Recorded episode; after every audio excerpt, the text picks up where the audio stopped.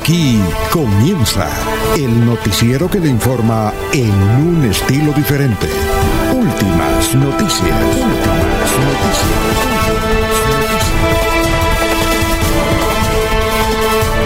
La información analizada por los expertos, sin sesgos, explicada con detalles, sin tanta carreta.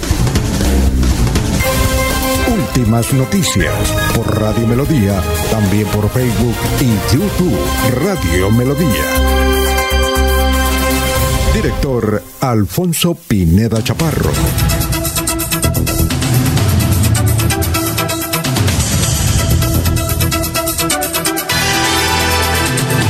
Gracias a Dios, hoy es hoy es eh, miércoles 29 de diciembre del 2021 nos abre el micrófono Arnulfo Otero Carreño para hablar por Radio Melodía 1080M. Estamos por Facebook Live, estamos por YouTube y desde luego gracias. Está lloviendito en algunos lugares del departamento de Santander. Aquí ya en Bucaramanga terminó la llovizna. Son las 5 de la mañana 4 minutos y vamos a saludar como se merecen a nuestros compañeros que ya están ahí en la mesa virtual de Radio Melodía.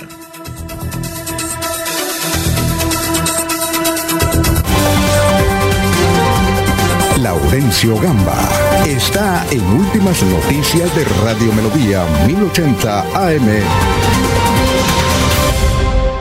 Son las 5 de la mañana, 4 minutos, don Laurencio. ¿Cómo está? Tenga usted muy, pero muy buenos días.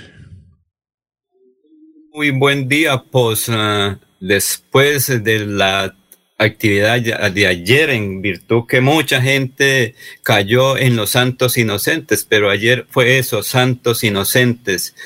Y el saludo para usted, Alfonso, para el doctor Julio Enrique Avellaneda, para Eliezer Galvis y muy especialmente para Arnulfo Otero Carreño, que está en la parte digital, en el teletrabajo todavía. Igualmente es el que permite que este audio, este sonido, estas imágenes lleguen a cualquier parte del mundo. Y el gobernador de Santander, Mauricio Aguilar Hurtado, pidió a los 87 alcaldes de Santander tomar medidas para evitar el uso de la pólvora en virtud que los hospitales y las clínicas se están llenando de gente afectada por estos. Igualmente que se mantenga el ritmo de vacunación por cuanto también los hospitales y clínicas están llegando gente que no se ha vacunado o que tienen la primera dosis y no han cumplido el esquema o la tercera dosis de la vacunación. Es fundamental que el ciudadano cumpla por estos días. Además, utilizar todos los elementos, el tapaboca, la, digamos que el alcohol y demás elementos para la bioseguridad. En el sur de Santander, alcaldes, comunidad, transportadores y los gremios económicos han solicitado al INVIAS que tome un plan de eventualidad para estos días de fin de año en el propósito de atender adecuadamente el peaje pescadero, porque salir de Panacho, de este sector turístico a Bucaramanga, se pueden gastar tres horas cuando habitualmente era hora y media. Se está duplicando el tiempo de recorrido del de, pescadero a pie de cuesta el ejército, la policía, así como otros organismos de control y vigilancia se encuentran en las carreteras de Santander con el propósito de ofrecer seguridad a quienes están viajando, se proyectan viajar durante estos días de fin de año para diversos sectores, particularmente a los municipios o zonas de origen de los ciudadanos del área metropolitana. El viernes no habrá atención en las oficinas de la empresa electrificadora de Santander, pero tiene un plan de eventualidades para atender cualquier situación que se pueda presentar durante el fin de año. También en la gobernación de Santander se tendrán cerradas las puertas este fin de año. Y son y San Jerónimo de Málaga se quedó sin ferias y fiestas en virtud que el alcalde Oscar Joya Arenales dijo que para evitar que se propague el COVID-19 en García Rovira, porque estas ferias, el Carnaval del Oriente pueden reunir unas 20 mil personas y con unos poquitos que no tengan cuidado se puede contaminar y el hospital de Málaga pues no tiene la capacidad para atender. Por eso se suspendieron las ferias, las fiestas y todo lo que tiene que ver en Málaga. Y mayor cuidado hay que tener durante estos días con el consumo de licores. Precisamente la policía de tránsito y transporte viene decomisando alcohol, alterado, los licores adulterados. Precisamente aquí este informe con una persona de la Policía Nacional, el mayor uh, Víctor Franco de la Policía Metropolitana de Bucaramanga. Bueno, efectivamente, los controles que se vienen desarrollando por parte de la seccional de tránsito y transporte de la Policía Metropolitana de Bucaramanga, se ha logrado incautar el día de hoy 18 botellas de licor eh, tipo whisky, el cual es adulterado, las cuales pretendían ser enviadas y ser distribuidas en una vereda cerca al municipio de Lebrija. Es así como seguimos realizando las actividades de control y de registro a los diferentes vehículos de servicio público de carga, donde hemos podido observar que se han evidenciado que se han transportado este tipo de elementos. Eh, es así como en lo corrido de este mes de diciembre, por parte de esta seccional se ha logrado incautar más de mil botellas de diferentes tipos de licores adulterados, lo cual, los cuales obviamente son un riesgo para la salud de todos nuestros ciudadanos. Muy bien, son las seis, eh, las cinco de la mañana, nueve minutos. Gracias a la gente que ya nos está escribiendo. Eh, don Gustavo Penilla Gómez, Juan Martínez, eh, Rocío Hurtado, Belandia, mm, Junta de Acción Comunal de las Lajas. Muchas gracias a todos ellos. Jorge Becerra desde Los Ángeles, California. Igualmente Lucas, don Ramiro Carvajal de Deportivos Carvajal, eh, Jairo Macías, don eh, Aníbal Navas Delgado, gerente general de Radio Taxis Libres, que tiene el teléfono 634-2222 y cuya empresa ahora tiene proyección a nivel nacional eh, con su aplicación de Radio Taxis Libres y la móvil. Bueno, un saludo para Benjamín Gutiérrez, Juan José Rinconosma, Lino Mosquera, Perigan, igualmente Jairo Alfonso Mantilla, nos escucha Perito Galvis, Pablito Monsalve, Walter Vázquez. Eh, bien, don Gerardo Navarro, don Ciro Vanegas, gracias a todos ellos y a todos los integrantes del grupo de la Reforma, que hoy tiene su reunión anual. Bueno. Alfonso Chucho Carrero, que también nos escucha todos los días las noticias pesadas del tro Chucho Carrero, que también es un gran oyente con su familia. El gran Chucho. Bueno, vamos a seguir saludando a nuestros compañeros a las 5, 10 minutos. Enrique Avellaneda está en Últimas Noticias de Radio Melodía 1080 AM. Bueno, doctor Julio, gracias por estar con nosotros. Muy buenos días, ¿cómo se encuentra? Alfonso, muy buen día para usted, para Laurencio, para nuestro ingeniero de producción, don Arnulfo Otero y Carreño, y por supuesto para toda, toda la amable audiencia de la potente Radio Melodía. Oye, usted tiene un sonido espectacular. ¿Usted está por, por, celular o por portátil? No, en el portátil, Alfonso. Qué verra, qué era. ¿Y tiene los audífonos o no? Sí, estoy con audífonos, claro. Y micrófono y todo. Tiene un, Mauricio, eh, tiene un sonido con un gran satélite, como dice don Laurencio. Muy buen sonido. ¿Oyó? ah, bueno. Qué bien. Bueno, ¿y cómo la pasó ayer el Día de los Inocentes? No, Alfonso, muy bien, eh, cuidándonos de no caer de pronto en, en las eh, divertidas trampas, entre comillas, ¿no? Que suelen entenderle los amigos para eh, divertirse en un día que está ideado específicamente con ese, con ese propósito. Bueno, perfecto. Doctor Julio, ¿y cuál es el santo de hoy? Alfonso, hoy recuerda el santoral a un santo de origen inglés, Santo Tomás Becket.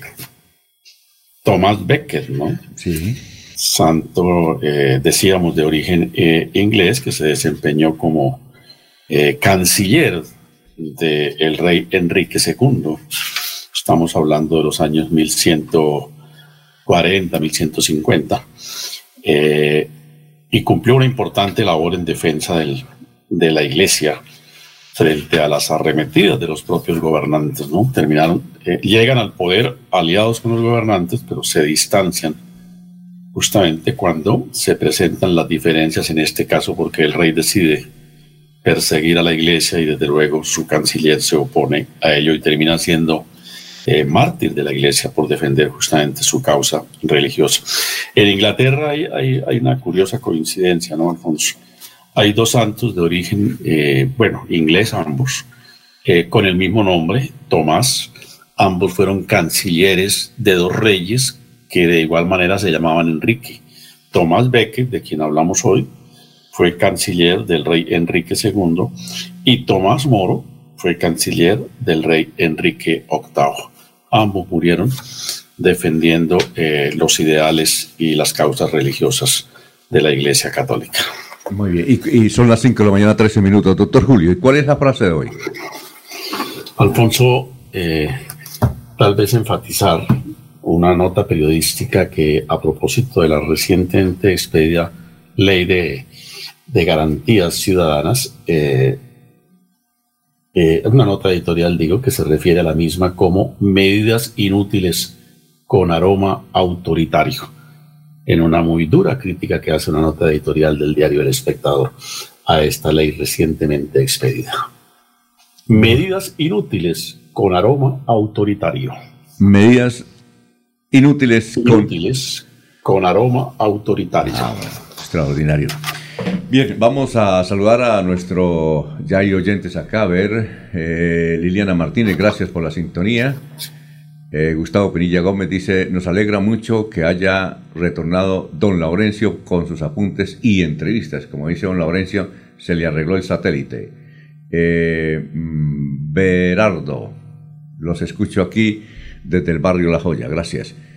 Eh, bien, vamos con el doctor y antropólogo de cabecera y abogado más, el doctor eh, Luis José Arevalo. Doctor, tenga usted muy, pero muy buenos días. Muy buenos días, estimados oyentes y periodistas del noticiero Últimas Noticias de Radio Melodía. La reflexión del día de hoy es del luchador de artes marciales y actor estadounidense famoso en los años 70, Bruce Lee, quien algún día dijo, en lugar de comprar a tus hijos todo lo que nunca tuviste, deberías enseñarles todo lo que nunca te enseñaron. Lo material se desgasta, pero el conocimiento permanece. Qué bonita reflexión. Sí, señor, tiene toda la razón. Y además no solamente a los hijos, sino a los nietos y nietas. Tiene usted razón, ¿no? Bueno, 5.15. Estas son las noticias. de la Dirección de Tránsito de Bucaramanga cambió o rotó el pico y placa a un matrimonio en San Laureano. Todo curioso, doctor Julio. Eh, se casaron dos hinchas del Atlético Bucaramanga con todos los perfiles del el amarillo y verde del Atlético Bucaramanga. Paola Castellano fue la novia. Ellos hacen parte de Fortaleza Leoparda Sur. ¿Sí, sí conocía ese episodio, doctor Julio? No, no tenía noticia. No, eso era todo. Todo relacionado con el Atlético Bucaramanga. Qué amor por el Atlético Bucaramanga. Todo relacionado. Eso fue en San Laureano. Bien. Eh, hay polémica por la organización de eventos de quema de pólvora. El alcalde de Bucaramanga y el alcalde de Girón prohibieron las quemas de pólvora de todo tipo. Sin embargo, no sabemos cómo va a ser el Club Unión, donde el Club Unión tiene hoy, esta noche, como todos los diciembres, como todos los 29 de diciembre, eh, la gran quema de pólvora. La viene anunciando hace como tres meses, ya está todo acondicionado. Ahora, frente a eso, doctor Julio, ¿qué puede suceder? Una orden perentoria de ayer del alcalde Juan Carlos Cárdenas que está totalmente prohibida la pólvora en el área metropolitana, perdón, en Bucaramanga. Cualquier tipo de exhibición luminosa de pólvora y todo eso y sin embargo el Club Unión ya tiene todos los permisos, los tenía, eh, ya hizo una inversión, eh, ya hay expectativa. ¿Que ¿Usted es socio del Club Unión o no, doctor Julio? No, Alfonso, no, no, no, no he sido socio de esa institución. ¿Ahí qué se hace? ¿Mm? Creo que la medida de pronto, no conozco la disposición del alcalde, la, consultaremos hoy, pero me anticiparía a pensar que habría que mirarla dentro de un contexto, ¿no, Alfonso? Es el uso de la pólvora, esa, ese uso indiscriminado que hacen los ciudadanos y los particulares en medio del holgorio navideño y seguramente en medio de la emoción que produce el cambio de año, que lanza pólvora pues sin consideración ninguna y sin prevención ninguna, porque los eventos de ese orden, cuando son organizados, son manejados por personas o entidades especializadas en, en ese tipo de espectáculos, eh, pues son, tienen autorización. Por eso digo, habría que mirar eh, cuál es realmente el alcance y qué fue lo que finalmente determinó el alcalde de la ciudad. Pero lo que me preocuparía, Alfonso, es que esta norma, eh, esta disposición, esta entre comillas prohibición, no termine siendo una norma hazme reír la noche del 31 de diciembre, es decir, dentro de dos días a las 12 de la noche, cuando toda la ciudad se desborda haciendo quema de pólvora. Ojalá no termine esa norma siendo un objeto de burlas por parte de la ciudadanía a una disposición más de la alcaldía de la ciudad. 5 y 18 minutos, vamos con más noticias. Los niños y niñas, atención, y adolescentes mayores de 12 años, atención, que asistan a eventos de carácter público o privado que impliquen asistencia masiva en Santander, deberán presentar su carnet de vacunación con esquemas completos. Completos. Bien, eh, y esta es otra información. Periodista fue víctima del violento atraco en el barrio Diamante 2 de Bucaramanga. La periodista fue intimidada con arma de fuego y los ladrones se llevaron hasta sus documentos. La periodista se llama Valesca Alvarado. Es la nueva víctima de la ola de inseguridad que ha azotado Bucaramanga en los últimos meses, especialmente eh, durante este mes de diciembre. Dice ella textualmente, eran las 4 y 50 de la mañana y salía para la emisora, creo que trabaja en RCN. Eh, tres tipos en dos motos me interceptaron y la persona que me transporta y también a la persona que me transporta nos encañonaron y se llevaron mi bolso, donde tenía mis documentos, los elementos de trabajo, 300 mil en efectivo, eh, varias cosas de valor, suponemos que son joyas, y ella dice que todo vale unos 3 millones de pesos. Le sacaron todas las tarjetas de crédito, las tarjetas de débito, imagínense. Esta es una joven periodista, veo que trabaja en RCN. Ya no irá a decir don Nelson Zipagauta. Bien, eh, son las 5.20 minutos. Esto fue en el Diamante 2. Eh, bien, coronavirus en Santander. Un muerto y 108 nuevos casos, según el reporte de ayer martes. Y el doctor Humberto de la Calle terció sobre la fuerte polémica, doctor, usted que trabajó en la Procuraduría, es que, eh, como usted sabe, la Procuradora el 24 de diciembre, en Nochebuena, en la Procuraduría trabajaron para eh, crear 1.208 puestos. Leo literalmente esta noticia que aparece en el tiempo. 1.208 puestos en la Procuraduría procuradores, eh, los asesores, hay procuradores y hay asesores que van a ganar 30 millones de pesos. Otro tipo de asesores, 24 millones. Entonces la procuradora dijo, no, yo estoy cumpliendo un fallo internacional. Eh, eso es algo que eh, el gobierno colombiano debe cumplir y, es, y son esos 1.208 puestos. Pues bien, ah, y otra cosa que dijo la procuradora que nadie le entiende, dice que eso no afecta el presupuesto de la, de la Procuraduría. Sin embargo, Humberto de la Calle escribió un Twitter eh, muy fuerte diciendo que es totalmente falso lo que dice la Procuradora. Eh, dice, totalmente falso que los 1.200 cargos de la Procuraduría sean por sentencia de la Corte eh, de Derechos Humanos. Convención Americana dice que solo juez en proceso penal puede quitar investidura. Ahí están los jueces. Los casos son pocos.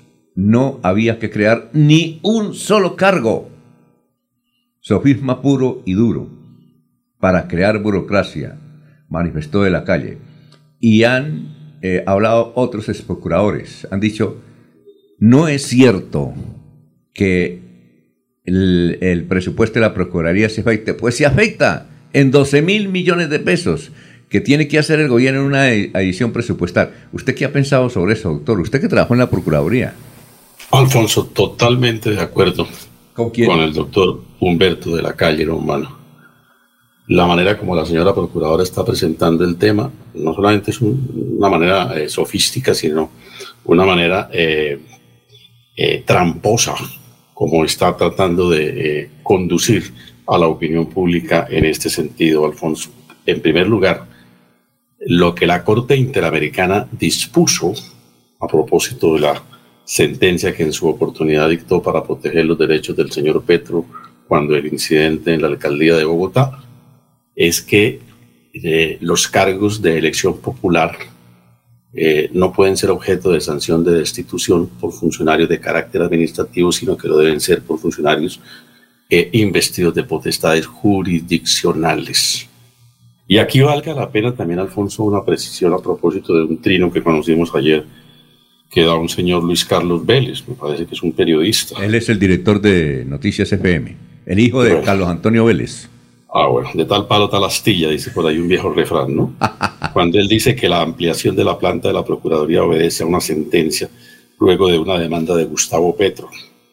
Lo primero que hay que decir, Alfonso, es que cuando la Corte Interamericana de Derechos Humanos, que es el organismo cabeza del sistema de protección de los derechos humanos en el continente, cuando ese organismo se pronunció en ese sentido, la primera vez, y donde sienta el precedente judicial interamericano, fue a propósito del caso de el político venezolano Leopoldo López cuando fue objeto de persecución por el gobierno, creo que del señor Maduro. Sí, ahí fue cuando la sentencia, cuando la Corte hizo un pronunciamiento en ese sentido. No fue en el caso específico de Petro. En la oportunidad de Petro, lo que hace la Corte es ratificar una posición presidencial. Segundo, la sentencia no le ordenó a la Procuraduría crear 1.200 cargos.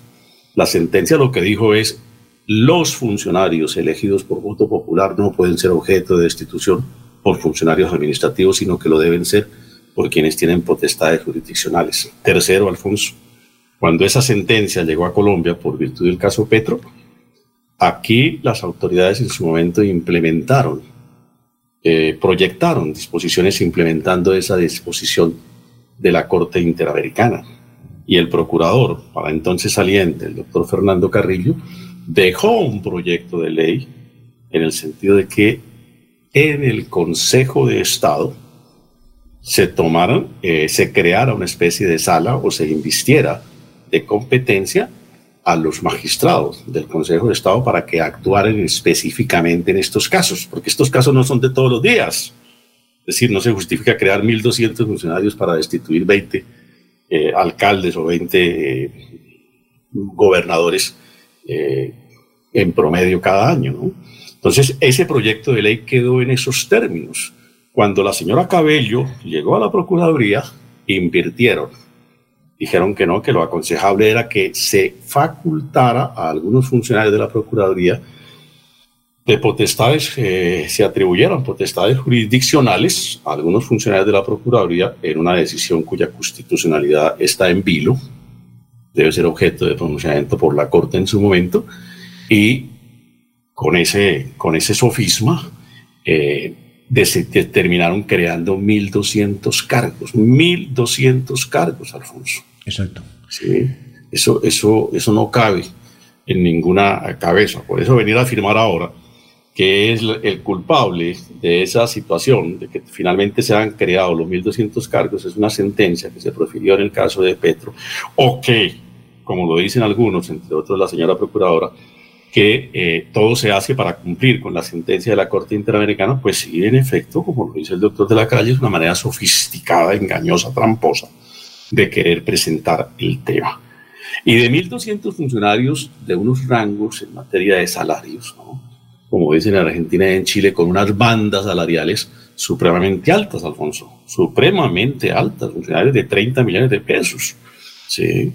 Se crea duplicidad de procuradores provinciales, duplicidad de procuradores regionales, un sinnúmero de auxiliares, de auxiliares, de auxiliares, Alfonso, con sueldos de 10, 12 millones de pesos, con un agravante, con un ítem que lo hace altamente sospechoso y frente al cual la ciudadanía debe reflexionar profundamente, que todos esos funcionarios hasta el momento, hasta el momento o en su gran mayoría, son elegidos a dedo a dedo, es decir, la funcionaria determina quién es y quién no es, para lo cual, por supuesto, hay que entenderlo, no hay que ir a Harvard para comprenderlo, que ahí hay un pago de favores de carácter político.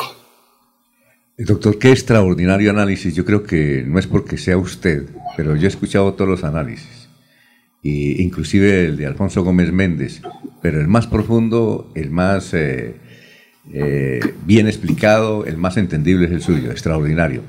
Eh, doctor Julio, y me puse ayer a hacer una tarea. Me puse a buscar los twitteres de la gente que respaldaba esa medida de los 1.200 eh, funcionarios. Y todos tienen algún familiar en la Procuraduría. Tengo unos amigos ahí en la Procuraduría que conocen la historia de la Procuraduría. Por ejemplo, ese señor Vélez tiene una parienta abogada trabajando en un alto cargo de la Procuraduría. Todos. Me puse a hacer análisis. Entonces yo, yo, llegaba y buscaba y le decía a, a la persona que en la Procuraduría me ayuda para los datos, le dije, ¿y este? No, ese tiene la tía trabajando en Pereira. Ajá. ¿Y este? La mamá trabaja acá. Oiga, todos. Eh, no quiero meterme en problemas, pero yo hice ejercicio, hice como 25 eh, eh, contactos, es decir, vi 25 mensajes que respaldaban esa medida. Y todos tienen algún funcionario en la Procuraduría Familiar, empezando por el señor eh, Pérez. Eso es cierto, Alfonso. Eh, la Procuraduría eh, no necesita 1.200 empleados, Alfonso. La Procuraduría necesita una revisión, una reestructuración, entre otras cosas que reduzca su planta de personal, que realmente, como ha dicho por ahí algún candidato presidencial, se valore si vale la pena la existencia, si se justifica desde el punto de vista funcional, desde el punto de vista del erario, que exista una burocratizada eh, IA que no satisface eh, eh, la función para la cual fue diseñada y que por supuesto en lugar de, de corresponder a las aspiraciones de control, lo que hace es acrecentar las defraudaciones en la opinión pública. La, ciudad, la, Procuraduría debe revisarse. En eso estoy de acuerdo con algún candidato presidencial. Creo que es el doctor Rodolfo Hernández, el que entre tantas cosas que dice a ratos hay algunas que vale la pena revisarlas y tomarlas en serio. Y, me parece que estamos en mora de hacerle una revisión a la Procuraduría en ese sentido. Muy bien, Liliana dice que extraordinario análisis ha hecho el doctor Julio Enrique Avellaneda. Mi prima trabaja en la Procuraduría y yo estoy de acuerdo con el doctor Julio. Hablé con mi prima y mi prima dice, sí, eso es mucho derroche. Mi prima no la pueden votar porque es de carrera. Cinco ¿Qué tal? Interesante, interesante. Bueno, otras noticias. Falleció, vea, José Vicente Soto, veterano de la guerra de Corea, de Molagavita. Eh, se incorporó a los 18 años al ejército y en la década del 50 se fue a pelear a Corea. El veterano José Vicente Soto murió a los 88 años. Bueno, Encino Santander ahí que queda cerca Charalá, recibió reconocimiento como el mejor plan de desarrollo del país. Don Laurencio, ¿usted sabe cómo se llama el alcalde de Encino? No, Alfonso, ahorita no, pero. Bueno, le voy a dar es una persona que siempre ha estado trabajando y tiene buena orientación en todo lo que tiene que ver con la administración pública y un buen equipo de trabajo. Se llama este José Gabriel Girata o Girata. ¿Girata era? Sí, sí, sí. ¿Girata o Girata? José Gabriel Girata Pico.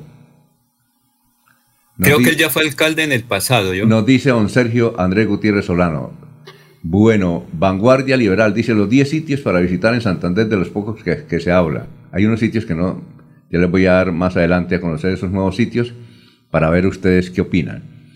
Eh, a nivel nacional, Coljuegos informó que declaró desierto el proceso de selección abreviada que tenía como objeto otorgar una concesión para el, baloto.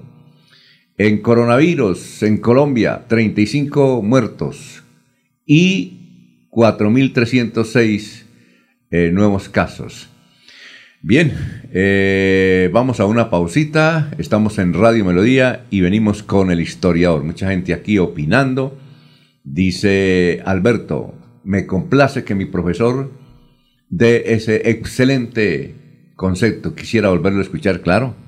Vamos a decirle al ingeniero que Más adelante sube ese concepto extraordinario del doctor Julio Enrique Avellaneda sobre los 1.200 cargos. Usted trabajó en la Procuraduría, ¿no, doctor? ¿Cierto? Sí, Alfonso, yo trabajé en dos oportunidades en la Procuraduría, mm, hacia los años 77, 78. Eh, me desempeñé como procurador eh, en la ciudad de Chiquinquirá. Ajá y en los años 95, 96 como procurador judicial ante las fuerzas militares aquí en la ciudad de Bucaramanga. Alberto se encuentra en Nueva York. Vea usted, puede ir a Nueva York, debe tener muchos estudiantes usted, ¿no? Qué verra que era.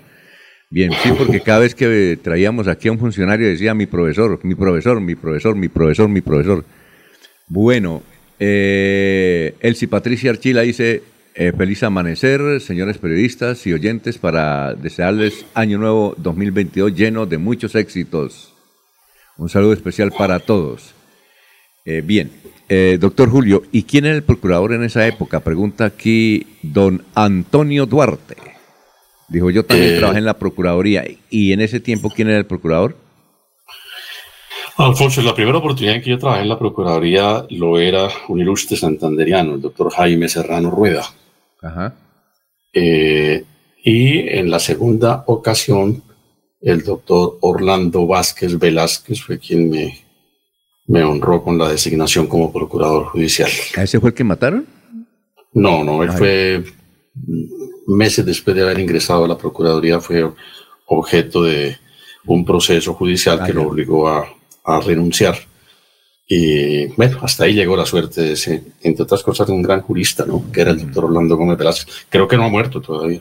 Bueno, don Antonio Duarte nos escribe desde Las Lajas en San Gil. Gracias, don Antonio, muy amable. Son las 5.34 minutos. Melodía Bucaramanga desea a sus oyentes. ¡Feliz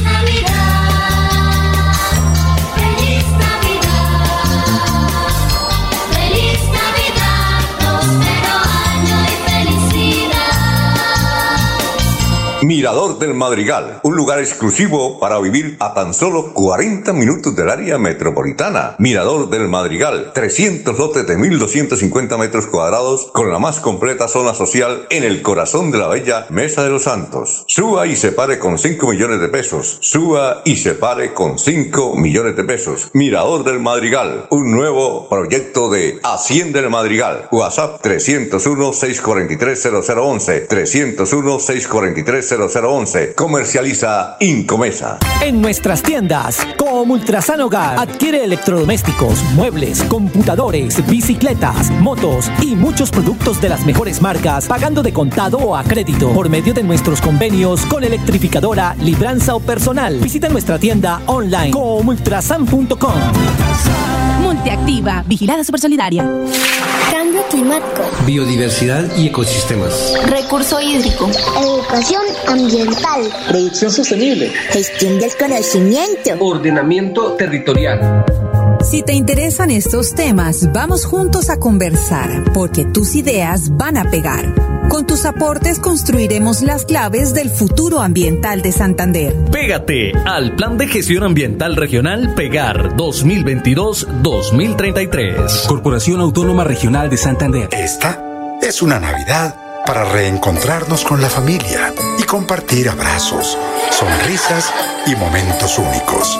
Cajazán les desea una feliz Navidad y un grandioso 2022 con momentos muy especiales de bienestar y felicidad. Vigilada Super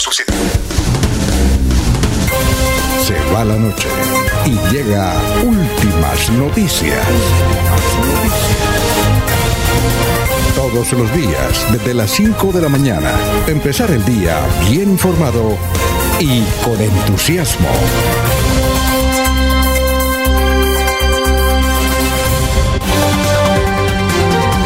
Jorge Caicedo está en Últimas Noticias de Radio Melodía 1080 AM.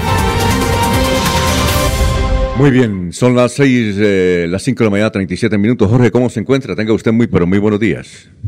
Don Alfonso, muy buenos días. Como siempre, feliz de compartir con ustedes este espacio de últimas noticias y, por supuesto, de llegar a toda la audiencia de Radio Melodía. Hoy, 29 de diciembre, que es el tricentésimo sexagésimo tercer día del año 363 y que ya nos deja tan solo a dos días de que finalice este 2021. La cifra, que a esta hora es noticia en Santander, eh, son los 15 casos de feminicidios que de acuerdo al Observatorio de Feminicidios de Santander se han producido durante este 2021. Sin embargo, la Fiscalía solo ha tipificado cuatro de estos casos como feminicidios. Dos de ellos se originaron en Bucaramanga, uno en el barrio La Feria y otro en el barrio Luz de Salvación, y los otros dos se dieron en Puerto Wilches y Carmen de Chucurí. Estos son los cuatro casos que reportan las autoridades como feminicidios en el departamento. Sin embargo, pues el Observatorio de Feminicidios dice que son 15. Muy bien, eh, son las 5 de la mañana, 38 minutos. Eh, nos escribe Carlos Caicedo. ¿Es hermano suyo o no? Carlos. El gobernador de, de Magdalena. Ah, don Carlos Caicedo, es el gobernador. Un saludo entonces para el joven gobernador del Magdalena. Vamos a ver qué nos dice Carlos Caicedo, ¿no? A ver qué es lo único, lo único, ahí está en el portal. Dice cordial saludo. Bueno, ¿cómo le ha ido al gobernador del Magdalena? ¿Es pariente suyo o no? Ojalá, dijo él, el que era de apellido Santo Domingo. Muy bien, perfecto. Eh, bueno. Alfonso. Dígame, don Laurencio. Ahí está Eliezer Galvis. Ah, hola, gran Eliezer. No lo había visto. Muestre a ver. Sí, oye, Eliezer, ¿cómo se encuentra? ¿Aló? Vamos ya en un instante, vamos a hablar con don Eliezer. Un momentico, don Eliezer. Don Alfonso, muy ah, bien, buenos días. ¿Qué ha habido? ¿Qué ha hecho? Perfecto, perfecto, don Alfonso. Es que la vieja táctica me sigue fallando de colocar el despertador, lo pongo muy temprano y sigo echando una cabeceadita. Y entonces cuando me despierto ya ha iniciado el noticiero, Alfonso. Qué pena con ustedes. Eh, eh, eh, bueno, Eliezer, le voy a dar esta técnica que usaba Horacio Serpa Uribe. ¿Sí? Sí. ahora, en esa época, él tenía que tener cinco despertadores, cinco aparaticos despertadores. Ahora, con uno solo, usted, entonces, ¿qué pasaba? Él programaba, se levantaba a las cinco de la mañana. Entonces, uno suena a las 5, el primero. Luego el otro suena a las 5 y 5. El otro a las 5 y 10 hasta las 5 y 15. Y ahí se levantaba. Esa es la táctica que utilizaba el doctor Horacio Serpa Uribe. Hágalo usted.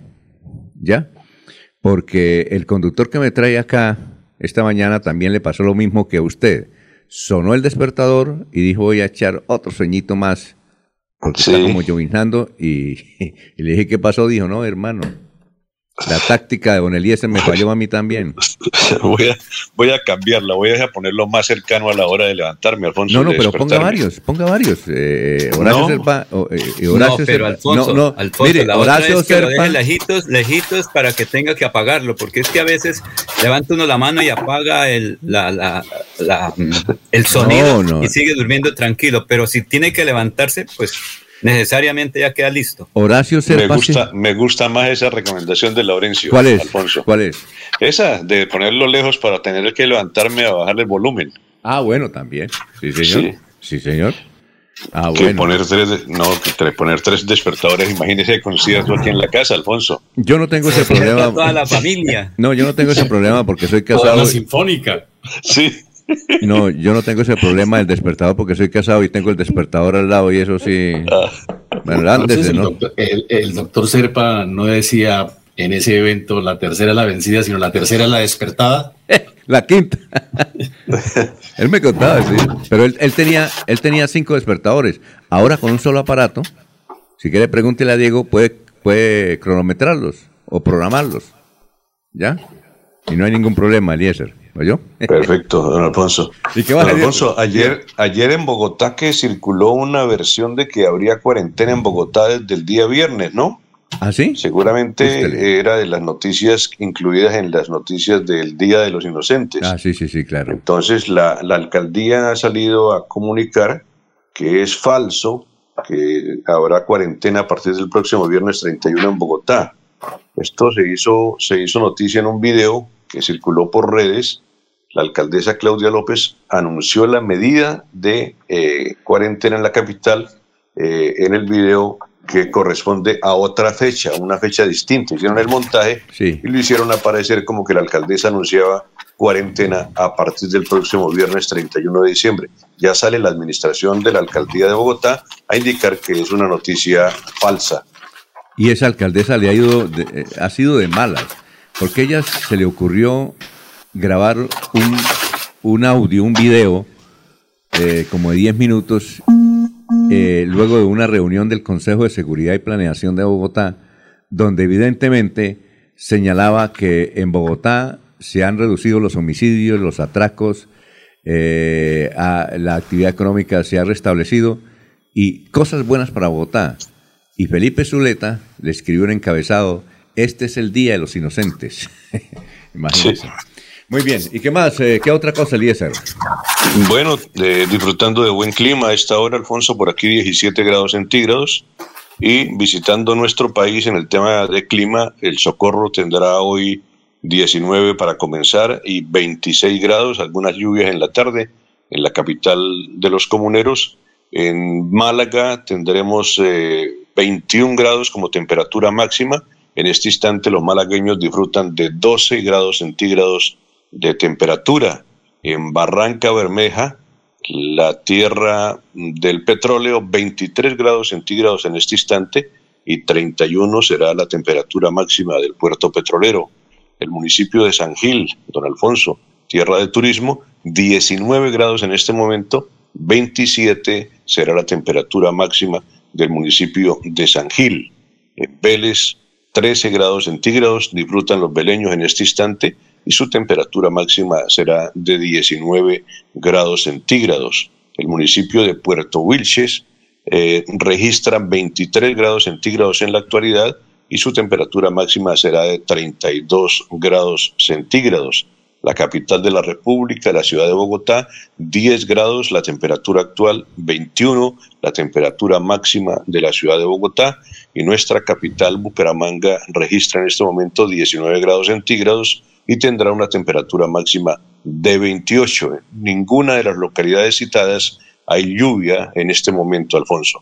Nos dice Carlos Caicedo, Pacto Latinoamericano por el Medio Ambiente. Ana Galeano dice lo siguiente, buenos días. El primer timbre a las 5 de la mañana, segundo timbre a las 5 y 5. Eh, Jesús nos escribe desde el Magdalena Medio, sector de Cimitarra, eh, finca La Florida. Yo le recomiendo a don Eliezer que tenga un despertador del radio. Yo, por ejemplo, tengo el despertador del radio que ese eh, automáticamente eh, el radio comienza a, hacer bulla y entonces mm, me, levanto.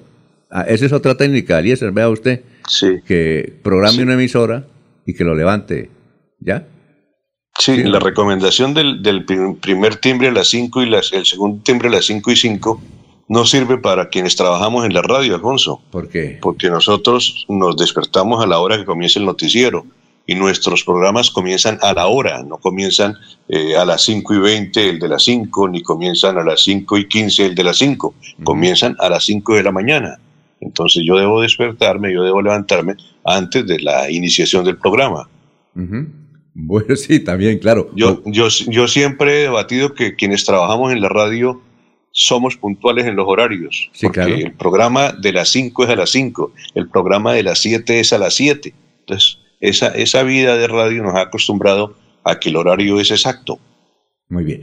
Vamos a una pausa. Eliezer, pero, por ejemplo, en mi caso personal, a las 3 de la mañana estoy ya listo. Faltando 5 para las 2 le gano al sistema de, de, de, de, alarmas y a las 3 de la mañana estoy escuchando a nuestros amigos allá, César González, a Nelson Zipagauta, a Javier Rodríguez y todos. Y luego a las 4 de la mañana estoy leyendo el periódico que me llega todos los días a las 4 de la mañana aquí. Eso es lo que dice Eliezer, estar uno preparado con anticipación. Muy bien. Eh, vamos, antes de la pausa, aquí está el obituario en, en San Pedro. En San Pedro está el señor Juan Guillermo Díaz Pachón, la señora María Célica Naranjo Díaz, la señora María Luisa Jaime de Rueda, el señor Pastor Vera el joven Juan Camilo Arenas Hernández, el señor Félix Alejandro Gómez Guzmán.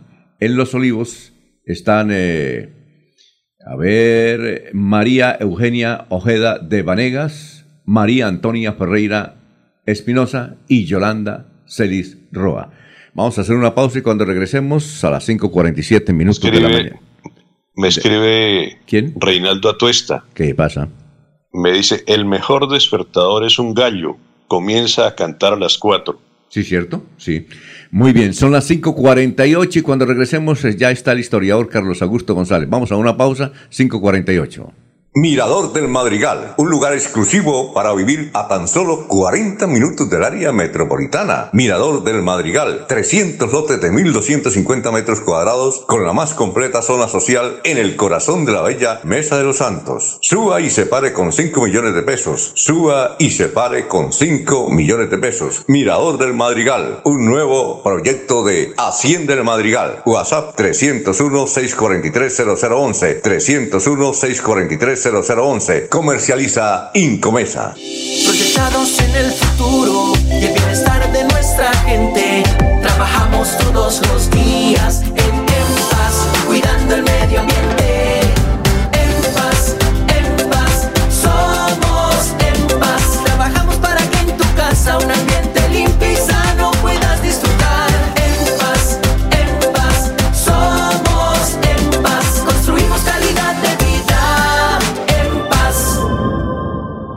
La naturaleza ha puesto en ti la capacidad de concebir una ilusión, un mundo de sueños, una vida. Ahora crece en ti quien llenará tu vida de metas por cumplir. Por ellos, por ti, cuida tu salud y previene los riesgos asociados al embarazo. Acude a tu médico o centro de salud más cercano. Secretaría de Salud de Santander. Gobierno Siempre Santander. Se va la noche y llega últimas noticias. Todos los días, desde las 5 de la mañana, empezar el día bien informado y con entusiasmo.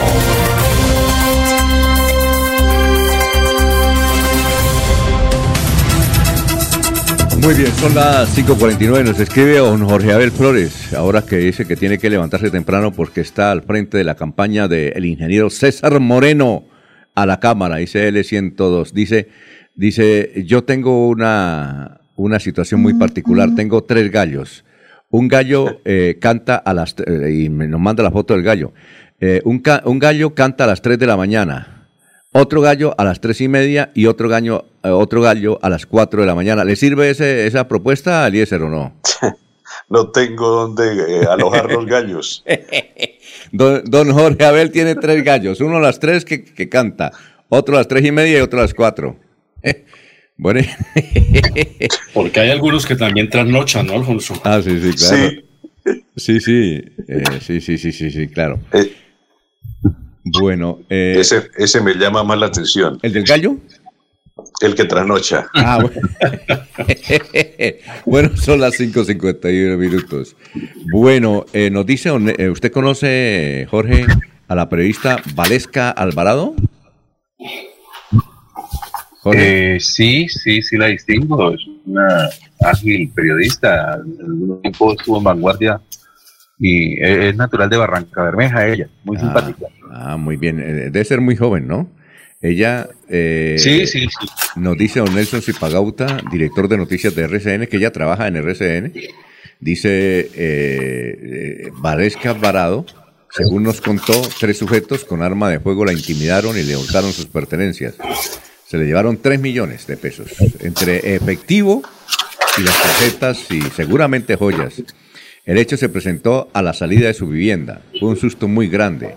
4 y 50 minutos de la mañana. La atracaron a ella y al conductor. Bueno, ¿sí sabía esa historia no? Don Jorge? No, no, no, no tenían ni idea. Eh, también hace muchos años que no, no, no veo a, Valesca. La conocí cuando estaba en Vanguardia, en Vanguardia manejando alguna una, sección y, y, y tuve la oportunidad a través de una crónica que se realizó para una, una mujer muy especial de aquí de Bucaramanga. Eh, pero no, no, no, hace rato no, no, no, no tengo el rastro a Valesca Alvarado, no tenía ni idea que estaba dentro del equipo de trabajo que, que, que coordina Nelson Zipagauta. Bueno, Anto Alfonso. Antonia Ramírez, Alfonso. sí, Antonia, sí, ya voy con usted, Laurencio. Antonia Ramírez, que tengo que mirar los mensajes antes de que me pasen y luego se me borren. Antonia Ramírez nos dice, eh, eh, yo me levanto a las 6 de la mañana cuando el señor comienza a vender las empanadas durante la semana. Entonces comienza a gritar a las 6 de la mañana, a esa hora me levanto. Bueno, un vendedor de empanadas, don, don, Ernesto, don, don, don Eliezer, ¿yo? Aquí le dan muchas recomendaciones, ¿yo? Bueno. Alfonso, pero es que la segunda, eh, recordemos que el primer asaltado, la primera víctima de la madrugada fue Gustavo Remolina, ahí en el Parque Bolívar, que le robaron todo también hace como dos meses, que puso en riesgo la vida a las 4 de la mañana cuando pasaba por el Parque Bolívar, creo que es ahí, eh, al darle de comer a las palomas, él estaba ahí. Y también al parecer extranjeros lo asaltaron y le robaron todo. Recuerde que fue el primer Sí, él- de la madrugada. Sí, él lo atracaron ahí cerca del Club del Comercio porque es que Gustavo Remolina, gran periodista, tiene una virtud muy solidaria con los animales. Sale todos los días a las 4 de la mañana a darle comida a los gatos, a unos gaticos de esos callejeros. Entonces ya los gaticos eh, esto, saben que él está a las 4 de la mañana y acuden al lugar donde él está mientras espera el carro. Bueno, 5.54. Vamos con el historiador a ver qué noticias nos recuerda de hace 50 y hace 25 años en Santander. Carlos Augusto, ¿cómo está? Tenga usted muy buenos días. Buenos días a la mesa de trabajo y a los oyentes. Hace 50 años esta fue la noticia más importante en Santander. El Ministerio de Obras Públicas abrirá la licitación para la construcción de la avenida del ferrocarril en Barranca Bermeja. Su monto asciende a 7 millones de pesos y el anuncio fue considerado un regalo de Navidad para el puerto petrolero.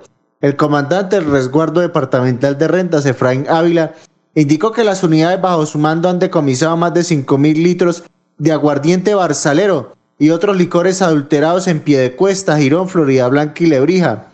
Y hace 25 años fue noticia lo siguiente.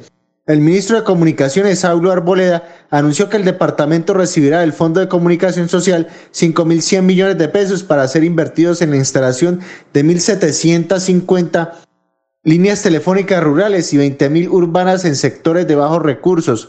La marca de vehículos Daewoo refuerza su presencia en Colombia al sumar dos nuevos concesionarios a su red. Son ellos Autama en Cali y Cosautos en Bucaramanga. Cordial saludo a todos. Siga usted, don Alfonso. Recordamos a Cosautos que quedaba ahí en la Puerta del Sol. Ahora ya no hay en la Puerta del Sol la firma Cosautos. Gracias, Carlos. Y recordamos a Saulo Arboleda. Doctor Julio, ¿recuerda a Saulo Arboleda? Era, fue ministro de Comunicaciones. Por Fue- supuesto. Fue uno de los ministros del Mitimiti, ¿no? Sí, cómo no. Del Mitimiti en el gobierno de Samper. ¿Ah? Sí lo, sí lo, Sí. sí lo distinguió, ¿no, doctor Julio? Un, un- un episodio en su momento muy sonado, ¿no? El, el mitimiti, de las tantas cosas que ocurren en este país que finalmente no quedan en nada, ¿no? Sí, sí, sí, claro, claro. Bueno, don Eliezer. Sí, Jorge. El de la otra mitad era eh, de apellido Villamil. Eh, sí, el otro era el- la, la- la media mitad. ¿Recuerda la canción esa, la media mitad? Jorge. Fue Jorge. Bueno, eh, ¿usted qué recuerda de esas eh, históricas noticias? Bueno, pues eh, me traslada a Barranca Bermeja, la avenida del ferrocarril y la, la, la cifra que se manejaba, 7 millones de pesos para la construcción de una vía que es muy importante en Barranca Bermeja. Yo tuve la oportunidad de disfrutar de este sector en el Campeonato Mundial de Patinaje, pues allí se cumplió en ese recorrido, en un trayecto importante de la avenida del ferrocarril, se cumplió eh, la prueba de ruta en esa época. Entonces, 7 millones destinados para la avenida del ferrocarril, un proyecto hecho realidad ya hace muchos años en la ciudad de Barranca Bermeja, Alfonso. Ah, muy bien. ¿El doctor Julio recuerda algo más o no, Laurencio? No, Alfonso, no, tal vez eh, destacar que eh, la avenida del ferrocarril es una, eh, es una vía, digamos, la vía rectora, tal vez a mi juicio, de la movilidad en la ciudad de Barranca Bermeja, ¿no? Una vía que cuánto quisiéramos los bumangueses tenerla. Ah, bien. Don Jorge, ¿qué iba a decir? ¿Aló? ¿Jorge? Eh, bueno, eh, dice Abelardo Correa, buen día, 300... No, no, no, Ah, ya. 365 días de salud y prosperidad en todos los ámbitos. Eh, dice, eh, pregunta, don Abelardo Correo, Correa, ¿es cierto que la Procuraduría creó 1.200 cargos? Sí, señor, es cierto. Sí, señor, don Abelardo. Bueno, mm, eh, ¿algo más sobre esta historia en las noticias o no? Alfonso. Alfonso, eh, sí, sí. Eh, siga, Laurencio, siga, siga. No, que se hablaban de 7 millones, ahora no alcanzan sino para tapar eh, un huequito y medio, mientras que recuerden que 70 mil millones sí taparon por ahí eh, lo que era la el Internet. Los recursos son importantes para la obra de desarrollo, después el mitimite. Es decir, Colombia siempre ha tenido esas dificultades. Primero se protesta y luego la gente se va con la inversión no interesa dónde, pero 7 millones hace 50 años era mucha plata. Una obra, como lo dijo Eliezer, que generó desarrollo en Barranca Bermeja. Y ahora 7 millones es apenas para tapar un huequito por ahí en una vía principal, que eso no, no, no alcanzan para nada. Bueno, eh, a ver, escribe el doctor Ernesto Samper Pisano. Lo siguiente, fue operado, doctor Julio, fue operado Ernesto Samper Sí, Pisano. sí, sí supe.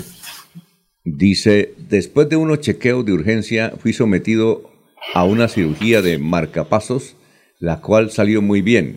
Gracias al personal de eh, la cardio infantil por su profesionalismo y atención.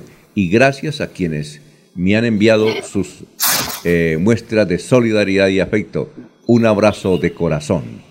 Ernesto. Para mediar, Alfonso, para mediar entre los expresidentes Santos y Uribe se necesita que Samper tenga un corazón repotenciado, ¿no? Oye, y a pesar de lo que, porque él dice que tiene no sé cuántas balas, que no se la han podido sacar, ¿no? Eh, eh, a pesar de eso, porque él, para los jóvenes, él fue víctima de un atentado donde murió un dirigente político de izquierda. ¿Recuerda usted cómo era que se llamaba? Antequera, me parece. Jesús Antequera. Antequera. Sí. Jesús Antequera. Oh, Carlos Pizarro no fue. No, no, no. No, fue- no, no, no, no. Carlos Pizarro fue en el avión, este fue en el aeropuerto. Eh, le dieron sí. bala a Ernesto Samper. Iban, era por Antequera, no por Samper. Iban por Antequera y Samper cayó ahí de. eh, pues eh, creo que conversaba con Antequera en el momento en que se produce el hecho. Está, está vivo de milagro, ¿no?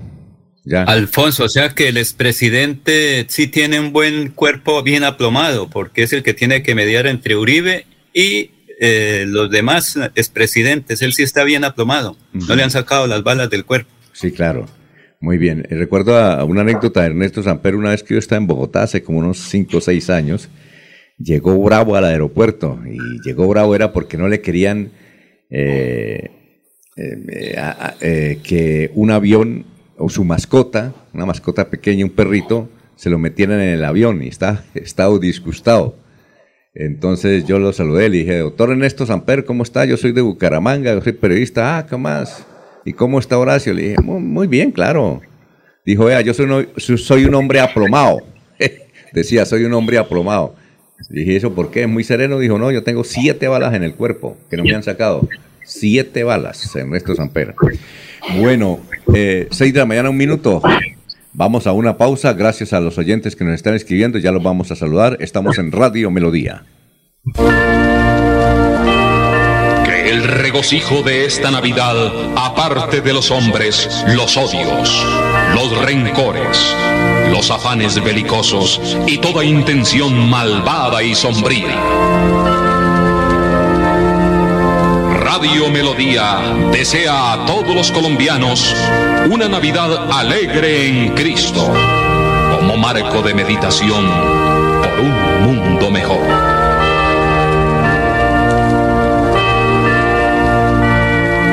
Mirador del Madrigal, un lugar exclusivo para vivir a tan solo 40 minutos del área metropolitana. Mirador del Madrigal, 300 lotes de 1.250 metros cuadrados con la más completa zona social en el corazón de la bella Mesa de los Santos. Suba y se pare con 5 millones de pesos. Suba y se pare con 5 millones de pesos. Mirador del Madrigal, un nuevo proyecto de Hacienda del Madrigal. WhatsApp 301-643-0011. 301-643-0011. Comercializa Incomesa. Cambio climático. Biodiversidad y ecosistemas. Recurso hídrico. Educación ambiental. Producción sostenible. Gestión del conocimiento. Ordenamiento territorial. Si te interesan estos temas, vamos juntos a conversar, porque tus ideas van a pegar. Con tus aportes construiremos las claves del futuro ambiental de Santander. Pégate al Plan de Gestión Ambiental Regional Pegar 2022-2033. Corporación Autónoma Regional de Santander. Se va la noche y llega últimas noticias. Todos los días, desde las 5 de la mañana, empezar el día bien informado y con entusiasmo.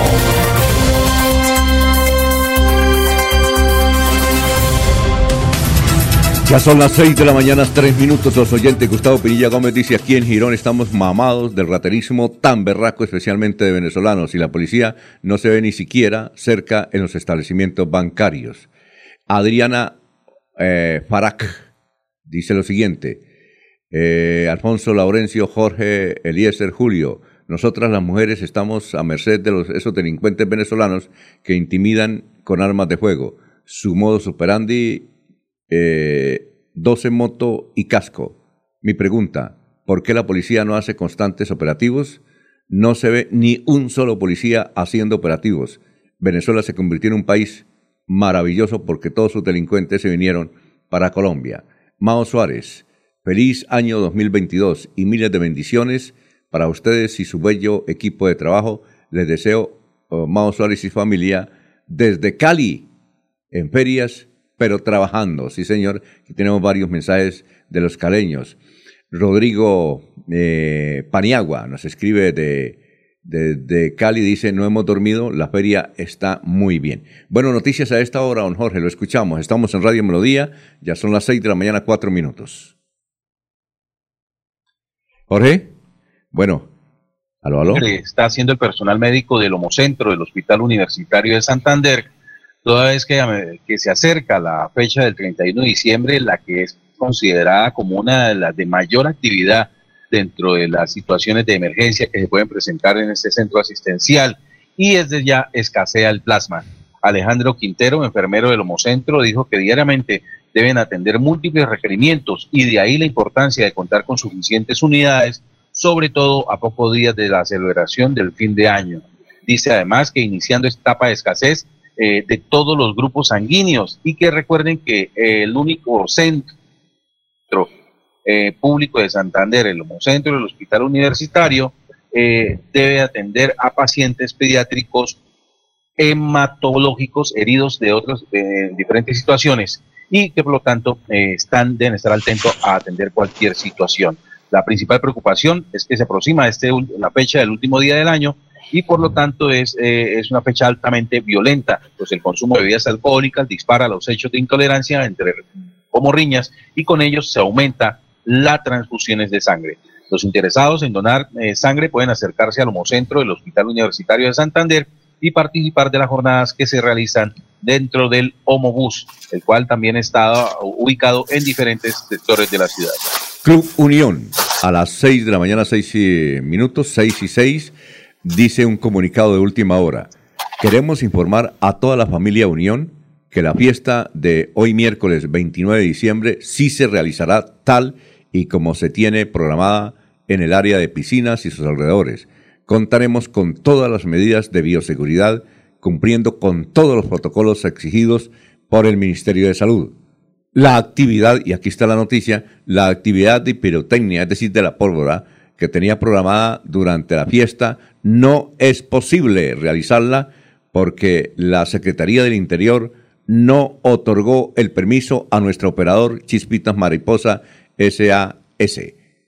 Queremos informarle que todos los jóvenes y adolescentes podrán disfrutar de una miniteca en el Salón Tertulia y ta, ta, ta, ta, y bueno, entonces mm, suspendida, dice don eh, Milton Hernando Gómez Castillo, presidente de la Junta Directiva. No hay quema entonces en el Unión. Don Eliezer, noticias. Alfonso, se vuelve a dar a conocer una eh, encuesta donde se indica que Colombia es el país más feliz del mundo, don Alfonso. La encuesta de fin de año, conducida por la Organización Internacional de Encuestadores Gallup Internacional, concluyó que Colombia es el país más feliz del mundo. La decisión se tomó a partir de una encuesta hecha entre los colombianos en la que 83% señaló que se siente muy feliz. El índice de felicidad en el que se basó la encuesta eh, es el resultado de la resta entre quienes reportaron sentirse infelices y quienes se sienten felices. Dejó a Colombia en la primera casilla de una lista de 44 países que participaron de la encuesta. Los cinco países con el mayor índice de felicidad son Colombia, más 79, Kazajistán más 76, Albania más 74, Malasia más 73 y Azerbaiyán más 70. La encuesta indica que la mayoría, 56% de ciudadanos encuestados a nivel mundial, se consideran felices y América Latina es la región con el promedio más alto, con un 70% de los encuestados que aseguran estar felices o muy felices. Europa y el Medio Oriente tienen los porcentajes más bajos con porcentajes similares en ambos lados de la balanza. Eh, el presidente de la organización encuestadora indicó eh, en una entrevista que dio a un medio alemán eh, que usualmente los países con población más joven están adelante en este ranking. Las sociedades más ricas son generalmente más viejas y menos felices, pero admitir ser feliz o infeliz incluye muchos prejuicios y estigmas culturales, psicológicos y nacionales que son muy eh, específicos.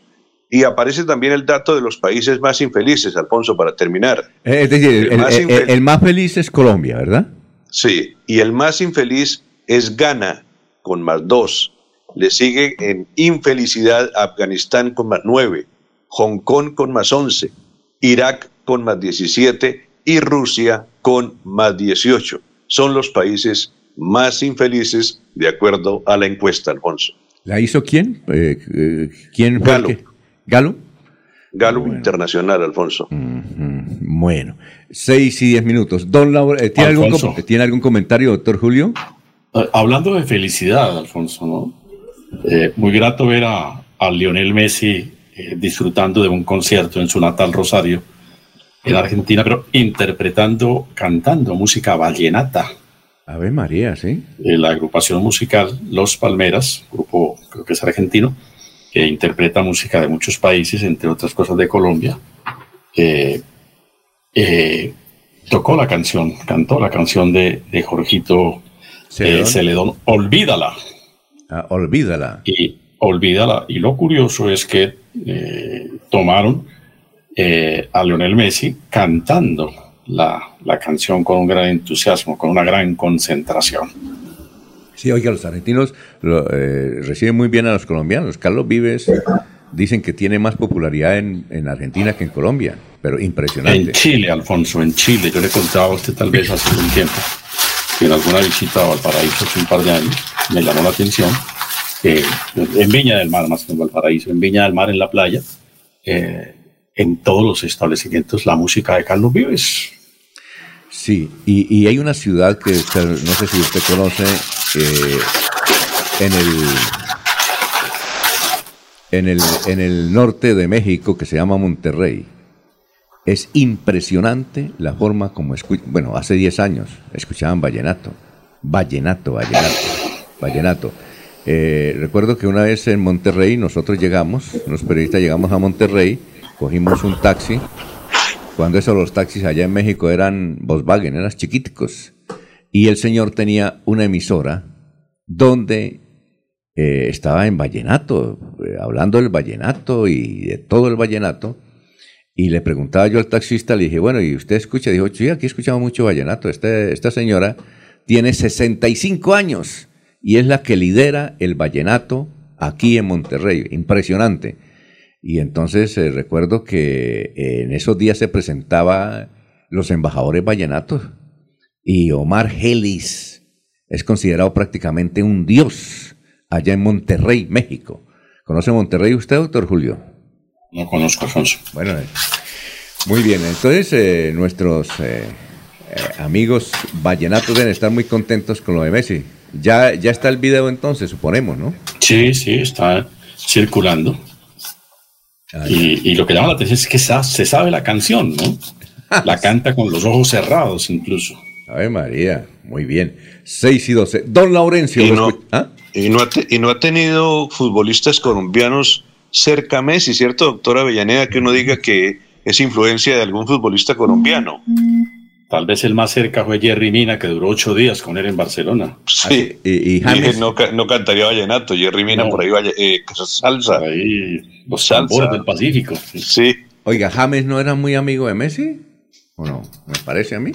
Pues seguramente son amigos, Alfonso, pero, pero no han jugado en el mismo equipo, no han coincidido. ¿no? Oiga, ¿cómo será Sí. la amistad de ellos? Bueno, yo cojo mi avión y tú coges tu avión, ¿no? será así, ¿no?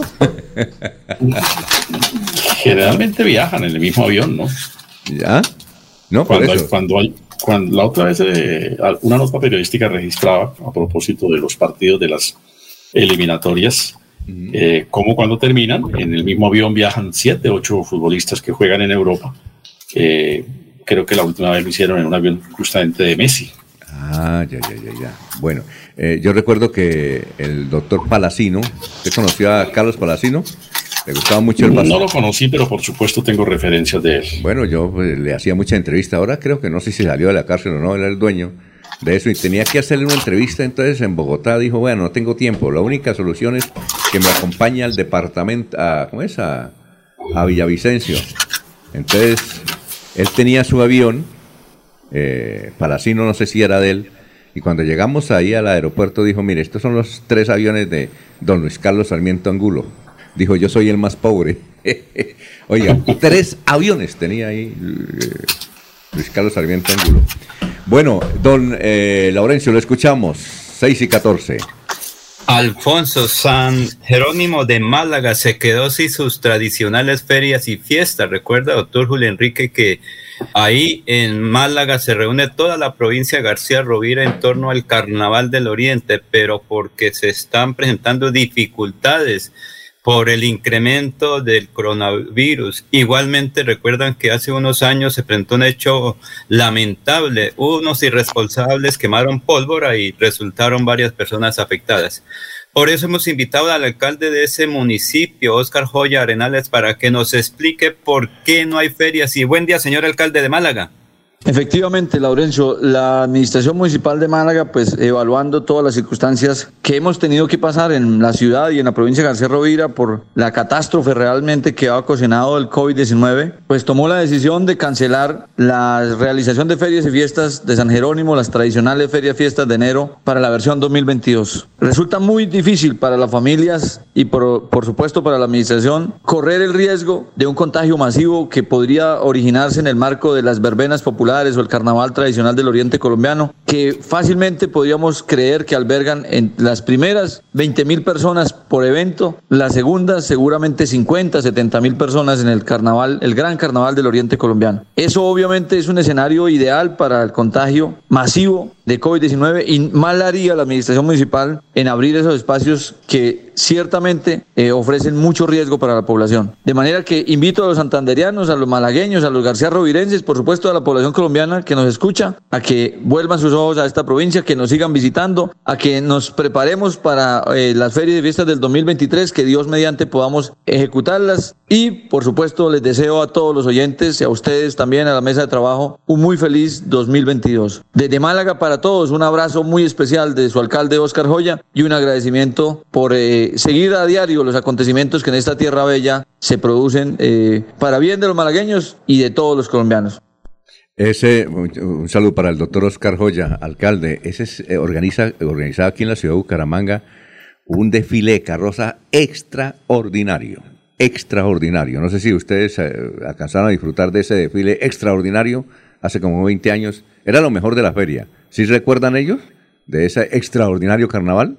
Sí, claro, era, era una réplica del, del Carnaval del Oriente que se hace en Málaga, ¿no?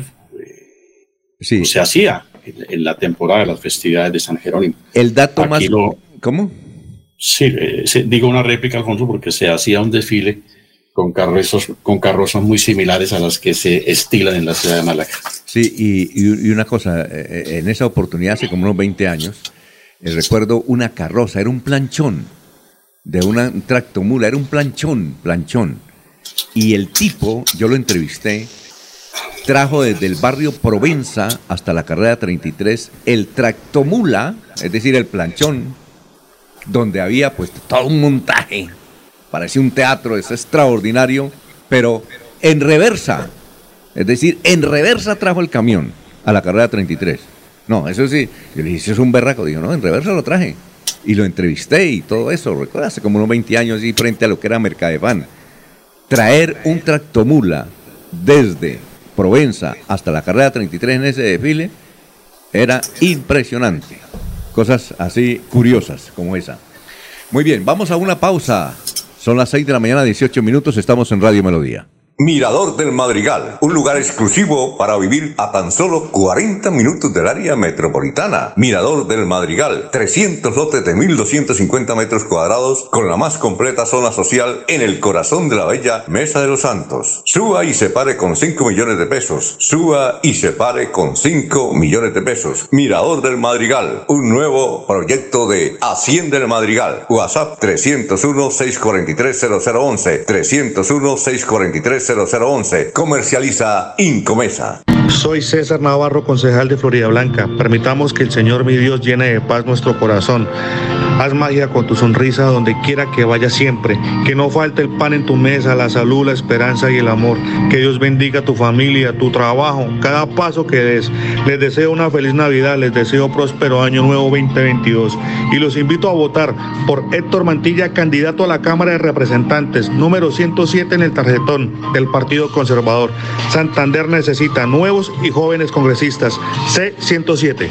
En la isla Centro Comercial celebramos la temporada más feliz del año con el gordito más simpático de la temporada. Ven y visita la isla de Santa. Tómate la foto con Santa. Compra desde 50 mil y participa de un viaje todo incluido para dos personas a Cancún. Te esperamos en la isla Centro Comercial. Atención, noticia de última hora.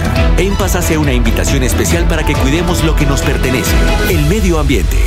No arrojes papel, botellas plásticas, tapabocas, toallas higiénicas o cualquier tipo de residuos que obstruyan las tuberías. Haz un manejo consciente de lo que botas y dónde lo botas. Sé parte de la solución y sigamos construyendo calidad de vida juntos. En paz. En nuestras tiendas, como Ultrasan Hogar, adquiere electrodomésticos, muebles, computadores, bicicletas, motos y muchos productos de las mejores marcas, pagando de contado o a crédito por medio de nuestros convenios con electrificadora, libranza o personal. Visita nuestra tienda online comultrasan.com. Multiactiva, vigilada super solidaria. He tenido cansancio, fiebre, dolor de cabeza y una tos con flema que no me pasa con nada. Estos pueden ser síntomas de tuberculosis. Es necesario que se realice un examen en el centro médico más cercano para descartarlo. Si es positivo, debe entrar en tratamiento durante seis meses. La tuberculosis tiene cura y su tratamiento es gratuito. Gobernación de Santander. Siempre Santander.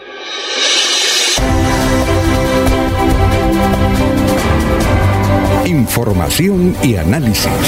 Es el estilo de Últimas Noticias por Radio Melodía 1080 AM.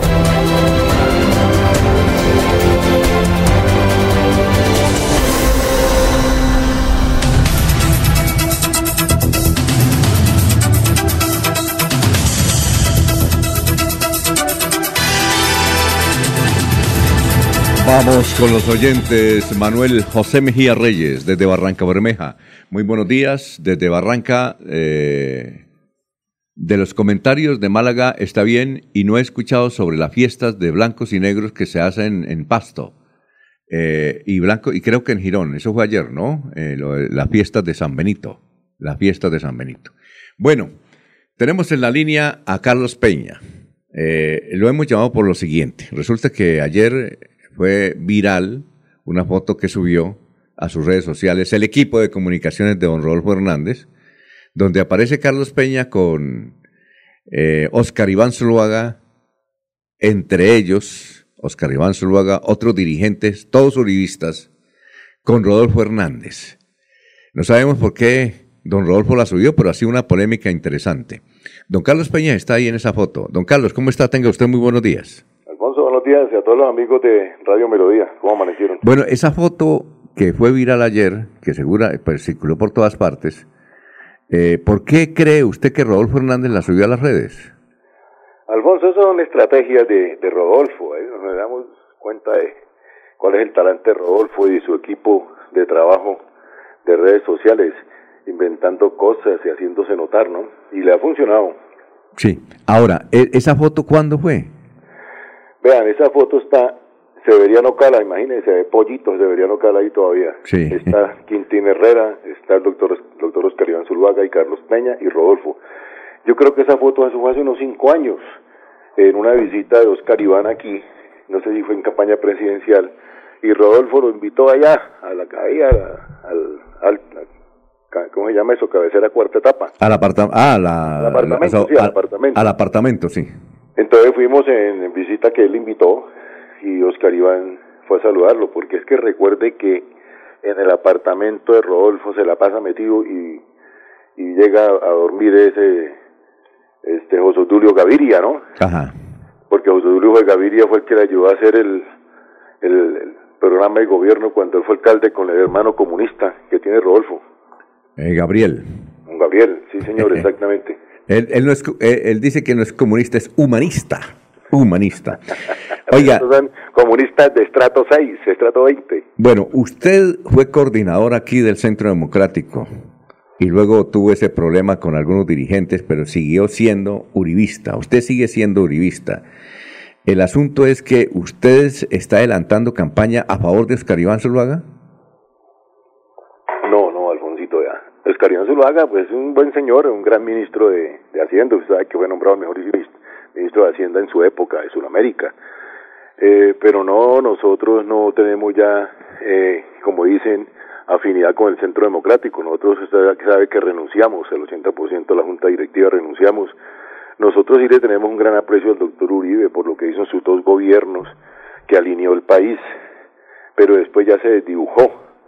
Y ahí sí como dice, nosotros ya tenemos un pensamiento, sí, nuestro pensamiento, Alfonsito, es un pensamiento de derecha, sí, nosotros con izquierda nada, pero nosotros seguimos haciendo nuestras campañas de actividades sociales con nuestra Fundación Santander Avance y nuestro comité.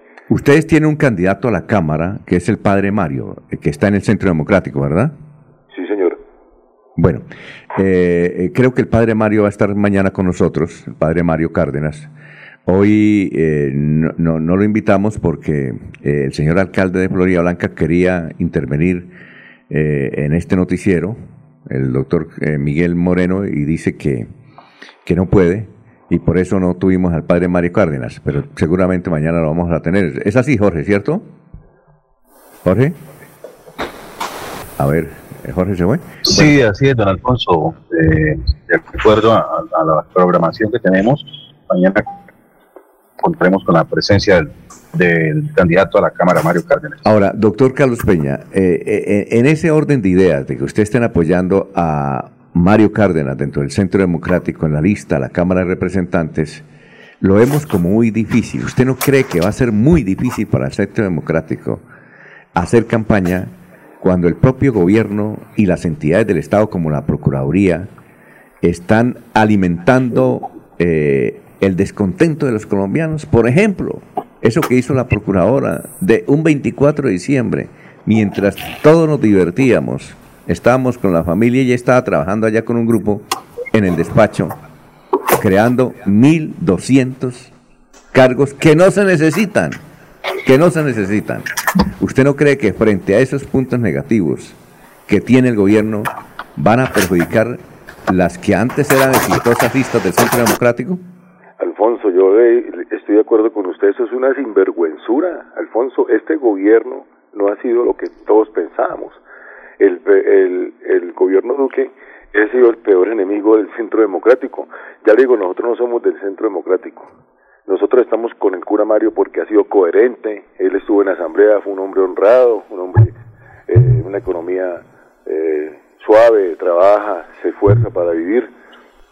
Entonces por eso apoyamos al padre Mario. ¿Qué es lo que pasa? Hay una contradicción, podríamos decir, porque él está con el CD, pero es que ¿quién le da el aval?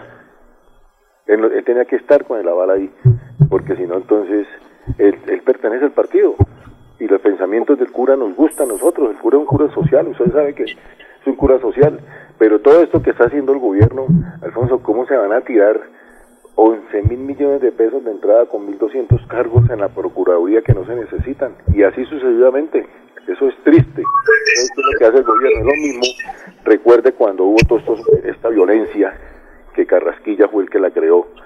Y fuera de eso, cuando estaban en ese boloró tan grande, va y lo nombra, Duque lo nombra, en la Junta Directiva del Banco de la República, a Carrasquilla. Eso es, eso es una bofetada para el pueblo colombiano. Alfonso, es una bofetada. Pero entonces eh, va a ser muy difícil para el Centro Democrático hacer campaña. Yo creo que van a tener una derrota contundente porque todo el mundo, es casi todo el mundo, muy poquita gente está respaldando eh, a las listas del Centro Democrático, me parece a mí. Me Sí, parece a mí. Tiene no- usted razón, Alfonso. Ah, bueno. Nosotros en las reuniones que hacemos todas las semanas hablamos de eso. Y usted sabe que el descontento comenzó desde cuando los avales de todos los dirigentes quisieron participar con el Consejo, a la Junta de Acción Comunal, hasta la Junta de Acción Comunal, eh, cuando quisieron ser ediles y qué hicieron con los avales, los feriaron la familia Villamizar y, el, Edwin Ballesteros. Y espere que le saquen el escándalo, según escuché por ahí, le van a sacar ese escándalo a la familia Villamizar de la finca que no han devuelto en restitución de tierras. Con eso los acaban de enterrar. Sí. A ver, ¿alguna inquietud? Alfonso. Sí, cuénteme. Alfonso. Sí, Sí. Eliezer, Eliezer, Eliezer. Bueno, preguntarle a nuestro invitado, eh, ¿se ha retirado mucha gente del Centro Democrático que haga pensar que va a ser un fracaso electoral el Centro Democrático?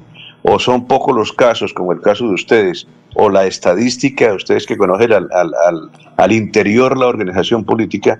¿Mucha gente se ha retirado? Porque el elector, el elector sigue votando por su centro, por su centro democrático el seguidor de Uribe, el seguidor de, de su pensamiento, sigue votando por Álvaro Uribe, pase lo que pase y por su gente. Don Eliezer, buenos días. Vea, mucha gente, Buenos días. buenos días. Mucha gente no, no, o no han renunciado porque no, no hacen la carta, pero no quieren saber nada de eso. Lo que usted dice es cierto, la gente mayor es la que gusta a Uribe, la gente mayor, la gente joven no porque le han vendido otra eh, otras ideas de Uribe. La Uribe fue un gran presidente, hay que reconocerlo, nadie puede ir a negarlo. Este país progresó cuando estaba hundido.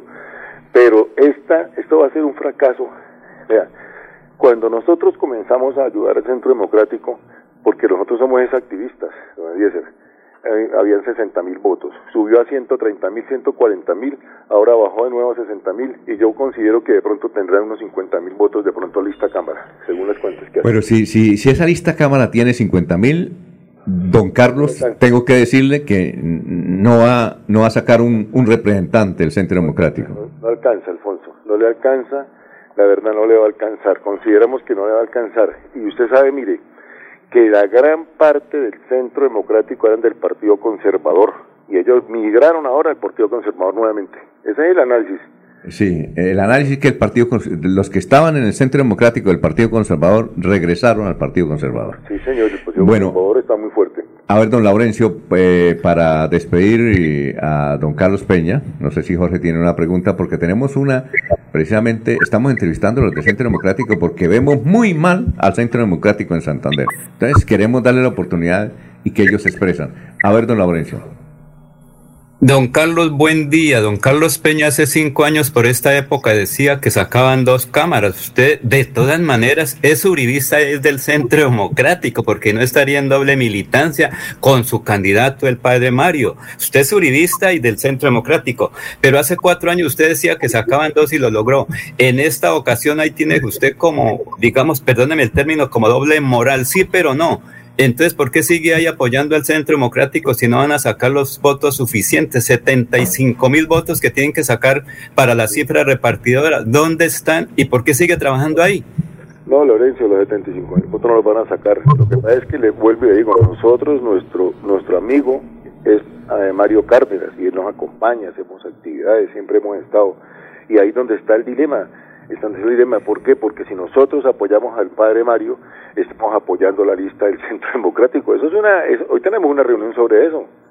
Hoy tenemos una reunión sobre eso porque es que a nosotros nos indigna, por ejemplo, esos dos representantes que elegimos. Usted sabe que lo discutimos ahí frente a la gobernación ese día que usted nombra. Y vea, llegaron ellos dos y no sabíamos los talantes de esas personas porque nosotros no conocíamos mucho de política en, ese entonces. Y vea lo que pasó con Edwin Ballester, una vergüenza para Santander. Ahí perdió la curul el Centro Democrático. Y de Oscar Villamizar, que ¿qué es lo que hizo? Es un manejo político que le dan a eso intereses propios. Bueno, vamos. Bien, eh, vamos a una pausa. Eh, son las 6 de la mañana, 32 minutos.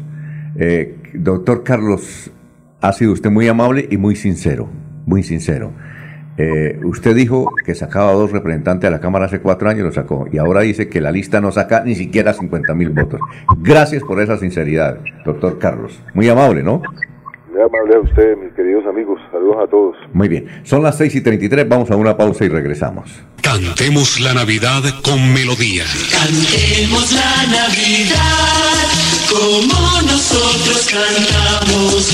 El regalo de que esta Navidad celebramos. Cantemos una canción del amor que nos ha unido y demos gracias al cielo que ese amor ha renacido. Melodía, la radio líder de Colombia. Mirador del Madrigal, un lugar exclusivo para vivir a tan solo 40 minutos del área metropolitana. Mirador del Madrigal, 300 lotes de 1.250 metros cuadrados con la más completa zona social en el corazón de la bella Mesa de los Santos. Suba y se pare con 5 millones de pesos. Suba y se pare con 5 millones de pesos. Mirador del Madrigal, un nuevo proyecto de Hacienda del Madrigal. WhatsApp 301 643 0011 301 643 0011. Comercializa Incomesa. Rino Broster, el auténtico pollo la Broster, avisa a toda su clientela y público en general que su nueva dirección es la calle 35A número 2 AE86 esquina en el barrio La Cumbre, una cuadra abajo detrás de la iglesia católica Nuestra Señora de la Providencia. Los esperamos para que sigan disfrutando del más exquisito, sabroso y crocante pollo la Broster de toda el área metropolitana de Bucaramanga con el tradicional maduro relleno, servicio a domicilio llamando al 658 11 y a la línea celular 322-366-1424. Buenas noches, buenas. entre amigos. Esta es una Navidad para reencontrarnos con la familia y compartir abrazos, sonrisas y momentos únicos. Cajazán les desea una feliz Navidad y un grandioso 2022 con momentos muy especiales de bienestar Subsidio. Cambio climático. Biodiversidad y ecosistemas. Recurso hídrico. Educación ambiental. Producción sostenible. Gestión del conocimiento. Ordenamiento territorial. Si te interesan estos temas, vamos juntos a conversar, porque tus ideas van a pegar. Con tus aportes construiremos las claves del futuro ambiental de Santander. Pégate al Plan de Gestión Ambiental Regional Pegar 2022-2033. Corporación Autónoma Regional de Santander. Regresan las emociones al templo sagrado del fútbol santandereano. Vuelve el Torneo de la Marte. El Torneo Del 14 de diciembre al 23 de enero a disfrutar de la 39 edición de la tradicional fiesta futbolera de fin de año de nuestra región. Torneo de la Marte. Torneo de la Marte. Emblema del fútbol de Santander. Los esperamos. Invita Liga Santandereana de Fútbol en Comesa. La naturaleza ha puesto en ti la capacidad de concebir una ilusión, un mundo de sueños, una vida. Ahora crece en ti quien llenará tu vida de metas por cumplir. Por ellos, por ti, cuida tu salud y previene los riesgos asociados al embarazo. Acude a tu médico o centro de salud más cercano. Secretaría de Salud de Santander. Gobierno Siempre Santander.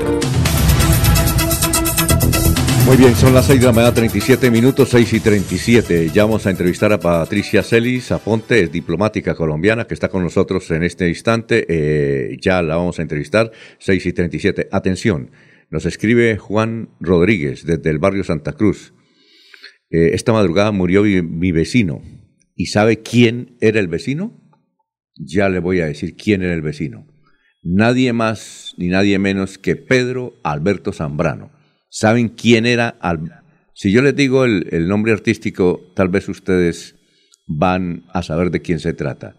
¿Saben quién es? ¿Quién era? Sí, señor. A ver, ¿quién era? ¿Quién era? Tongorito. Acá, acaba de morir Tongorito, nos dice aquí el señor Rodríguez. Los escucho aquí en el barrio Santa Cruz. Quiero indicarles que murió hace poco mi vecino, Pedrito. Yo le decía Pedrito, pero realmente Tongorito tenía 92 años. ¿Qué iba a decir, Jorge? ¿Aló? Eh, don Alfonso, el deceso de don Pedro Zambrano se presentó a la una de la madrugada, de acuerdo a la información que entregan sus familiares. no, oiga, era, era el payaso, el payaso más de más vivo en Colombia, ¿no? Tongorito. ¿Él de dónde era? Yo, yo le, nosotros le hacíamos muchas entrevistas a Tongorito. No sabía que, vivíamos, que vivía en el barrio Santa Cruz. Gracias a don Antonio Rodríguez que nos dice, le doy esa mala noticia porque se nos fue Pedrito. Sí conocieron a Tongorito. Alfonso. ¿Ah? El exalcalde eh, John Abiu Ramírez Barrientos lo apoyó bastante por su arte, por su cultura. Sus hijos también creo que tenían algunas actividades ahí con el municipio en la Casa de la Cultura de Girón. Yo hablé con él muchas veces ahí en Girón. Era una persona que llegaba al parque y mucha gente lo saludaba, las fotos. Y por ahí más adelantico, o para mañana buscaremos una entrevista que yo le hice a él. ¿Usted le hizo el año pasado, fue? ¿El año pasado? Creo que fue el año pasado. Sí, sí, sí. Sí, sí, señor. Ah, bueno, busquemos entrevista para, para del año pasado que usted hizo. Tenía 92 años, dice don, eh, don Antonio. Gracias por la sintonía, don Antonio. Se defendió Alfonso muchos años en el centro de Bucaramanga en una bicicleta alta, sí. Eh, con unas corneticas haciendo perifoneo para una cadena de almacenes que no recuerdo si era el volcán o el ciclón. El volcán. Pero durante, durante muchos años el ciclón, veía usted... el ciclón. no, no, el ciclón. no, era el volcán del señor Pegali. O, de ambos. De Michel, de Michel Caizar Pegali. Ah, de Michel. Un, saludo a ese gran libanés. Señor Mitch, sí. Bueno, y mucho tiempo se defendió en eso. Yo creo que por lo menos unos, unos los últimos 20 o 25 años se ganó sus centavitos, sus pesitos en esa actividad como como perifoneador de, de, las promociones y de las ventas de todo este sector de la, de la 16, de la 17, de la 18 y concretamente esta cadena de almacenes, Alfonso. Oiga, y, otra vez yo recuerdo que él en una entrevista nos dijo que la esposa de él, de Tongorito, era la tía de Noria Rodríguez, algo por el estilo de la, de la actriz. Eh, nos comentó eh, Don Tongorito un payaso muy famoso. Yo no sé si ellos, no sé si ellos alcanzaron a estar en esos programas de, de Pacheco o alguna cosa, porque la gran parte de la familia también se dedicó a esa actividad. Claro, claro. Me parece que comenzó muy joven, como payaso tongorito, muy joven, y estuvo en varios circos. También algunos de sus hijos estuvieron eh, participando en, en circos de Colombia y circos internacionales, Alfonso. Yo conocí a Peter, conozco a Peter más o menos, a Peter que se le dicen Peter, no sé si se llamará así, pero conozco a Peter, que siempre hablaba mucho de él. Él venía mucho aquí a Radio Melodía, Tongorito. Aquí lo tuvimos en varias oportunidades en cabina hace 15, 20 años y colaboraba con todos los eventos culturales del Oriente colombiano. Bueno, ahora sí tenemos a Patricia. Patricia Celis Aponte. Doctora Patricia, ¿cómo está? Tenga usted muy buenos días. Te abre el micrófono, Pati. Patricia, exacto. Gracias. Muy buenos días, Alfonso, también a la mesa de trabajo y a todos los seguidores de este programa. Usted trabajó en la Procuraduría y trabajó en el Servicio Diplomático, ¿cierto? Sí, señor. En los últimos siete años, vinculada a la Procuraduría General de la Nación, desempeñé el cargo de Procuradora Judicial Penal 1 y los últimos cuatro años o tres años y medio como asesora grado 25 del despacho del Procurador General de la Nación con funciones en Bucaramanga. Y siempre Y uribista. Lo otro, lo otro la conocimos a usted. ¿Todavía es uribista? Todavía soy uribista porque los principios y valores que defiende el presidente Uribe son los que yo llevo en mi corazón. Muy bien. Eh, usted es candidata a la Cámara por el Centro Democrático. Hablamos hace un, un instante con Carlos Peña. Carlos Peña es un hombre sincero, por eso tiene problemas, porque es sincero. Y dijo, mire, esta lista del Centro Democrático en Santander no va a sacar 50 mil votos. Y si no saca 50 mil votos, adiós. ¿Por qué? Porque este gobierno y las entidades que tienen que ver con este gobierno, esto están eh, embarrando el panorama atractivo que pudiera tener el Centro Democrático. ¿Cómo va a hacer usted, doctora Patricia, cuando tenemos un gobierno muy impopular? Tanto así que usted mira las encuestas, no sé, en la última de Galup, el presidente eh, eh, Maduro le gana en imagen a, Duque, pero es muy malo. Ha alcanzado los, bueno, el doctor, el señor presidente puede ser buena gente y todo, chévere, pero su gobierno muy malo. Y lo que hizo la Procuraduría con crear 1.200, todo eso, ¿cómo? La pregunta es, Patricia, ¿cómo ustedes del Centro Democrático van a, a decirle a los santanderianos que voten por usted? Hablo a favor del presidente Duque no como uribista, sino como una colombiana que ha estado pendiente siempre de las noticias. He visto las cifras de este gobierno, toda su labor durante la pandemia, un presidente que nos estuvo acompañando en el día a día. Lamentablemente, pues él no se hace mucha publicidad de los logros de su gobierno, pero nos entrega una economía que llega prácticamente en crecimiento al 9.7% un salario mínimo aumentado en el 10%, una, un apoyo para el pago de nóminas en varios sectores, adicionalmente la renta básica solidaria. Y todos los programas de, de beneficios sociales que ya se venían eh, o que ya estaban creados. Creo que ha hecho un esfuerzo muy grande. El presidente Duque para mí es un joven discreto, prudente, que no hace tanto alarde de realmente de su gobierno, ni de los logros. Las instituciones militares, por ejemplo la fuerza pública, también han logrado dar golpes certeros a bandas delincuenciales, a clanes narcoterroristas. Creo que deja un buen balance. Ahora, el presidente Duque, lamentablemente, sí se ha apartado un poco del centro democrático, pero debe hacerlo. Es el presidente de todos, tiene que ponerse la camiseta de todos.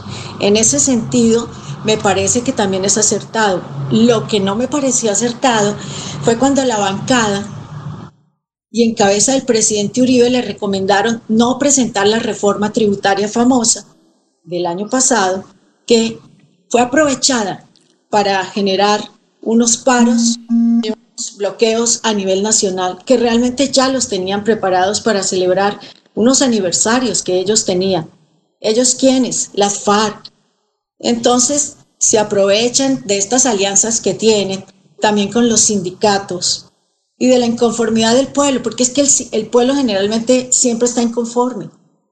El pueblo quiere que se le solucione todo realmente y no es la labor total del gobierno eh, llegar a las casas de cada colombiano con subsidios, pero sí garantizar una seguridad en el país y unas eh, oportunidades para que vengan inversionistas, se genere empleo y de esa manera también contrarrestar un poco la violencia que vivimos en las calles, Doctora incluso Patricia. la misma violencia intrafamiliar. Sí, doctora Patricia. Antes vamos a ir a unos mensajes, mis compañeros tienen preguntas, pero lo voy a hacer esa. eh, eh, usted trabajó en la Procuraduría.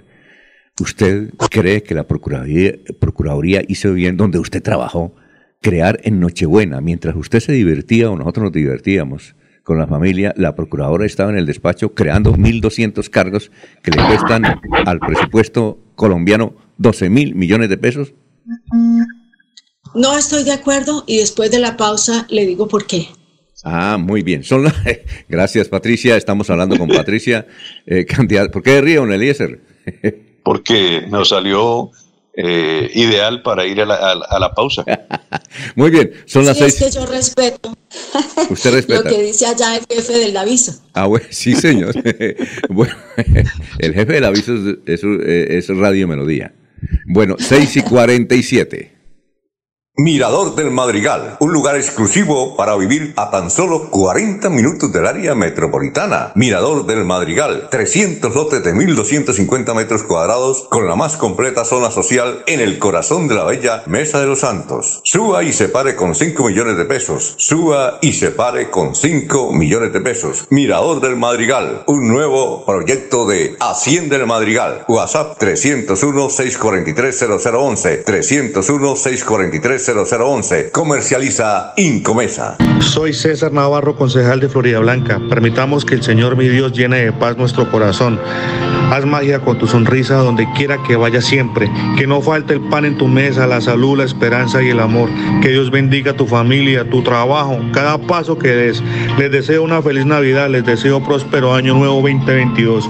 Y los invito a votar por Héctor Mantilla, candidato a la Cámara de Representantes, número 107 en el tarjetón del Partido Conservador. Santander necesita nuevos y jóvenes congresistas. C107.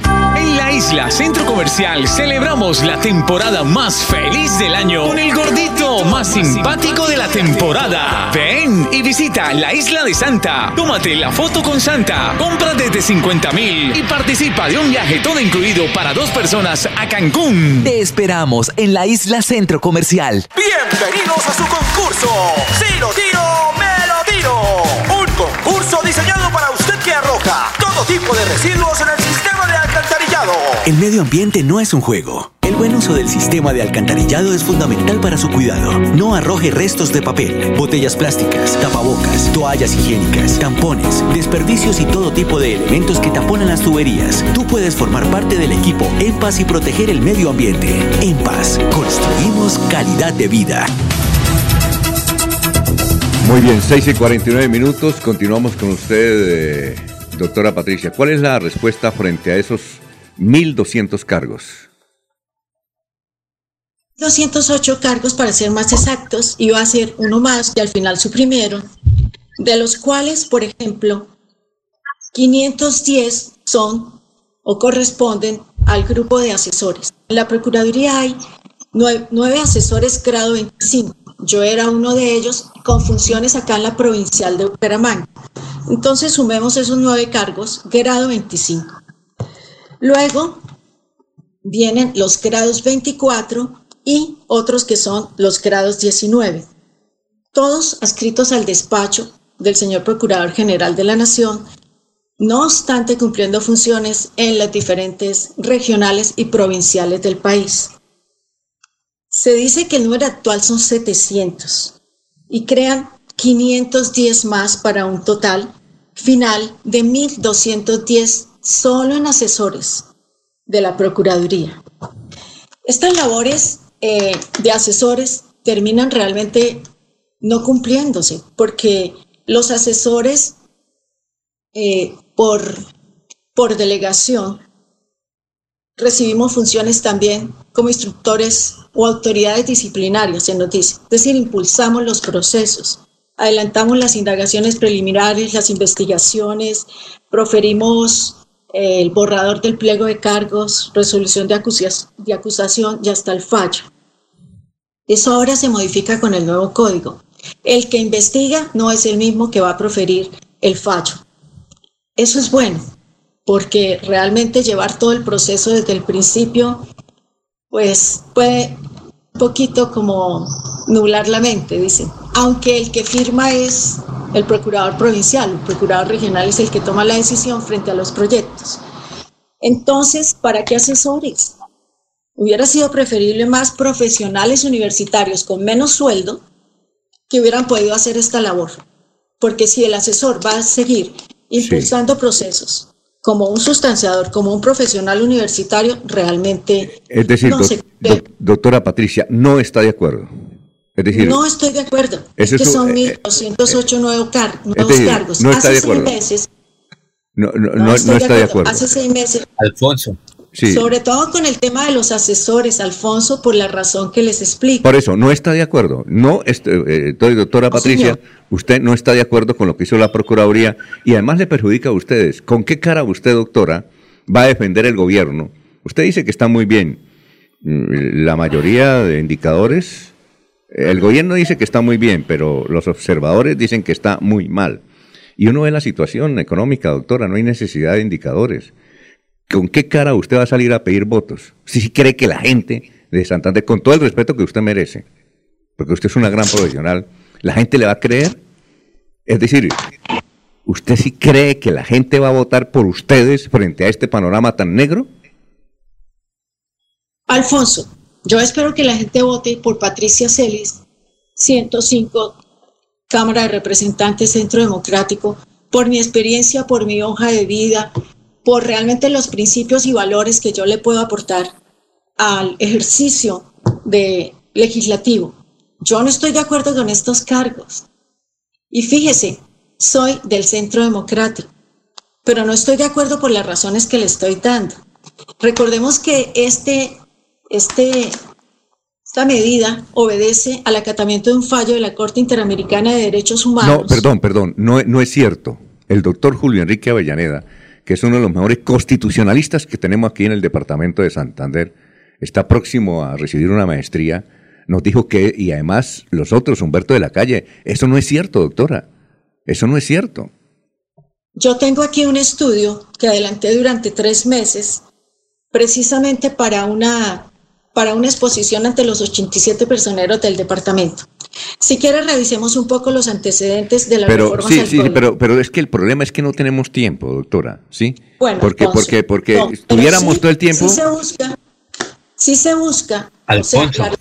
la, ley 2094 de 2021 que entrará a regir a partir del 29 de marzo de 2022 excepto el artículo primero relativo a las funciones jurisdiccionales, porque ese ya se viene aplicando, eh, se hace en cumplimiento a las exigencias de la Corte Interamericana de Derechos Humanos conforme a la sentencia del 8 de julio de 2020, en la que condenó al Estado por la sanción de destitución e inhabilidad impuesta a Gustavo Petro, recordemos, por la emergencia sanitaria que se presentó en Bogotá por la falta de recolección de basuras. Ahora, la Corte no dice, no le dice al gobierno colombiano que cree estos cargos.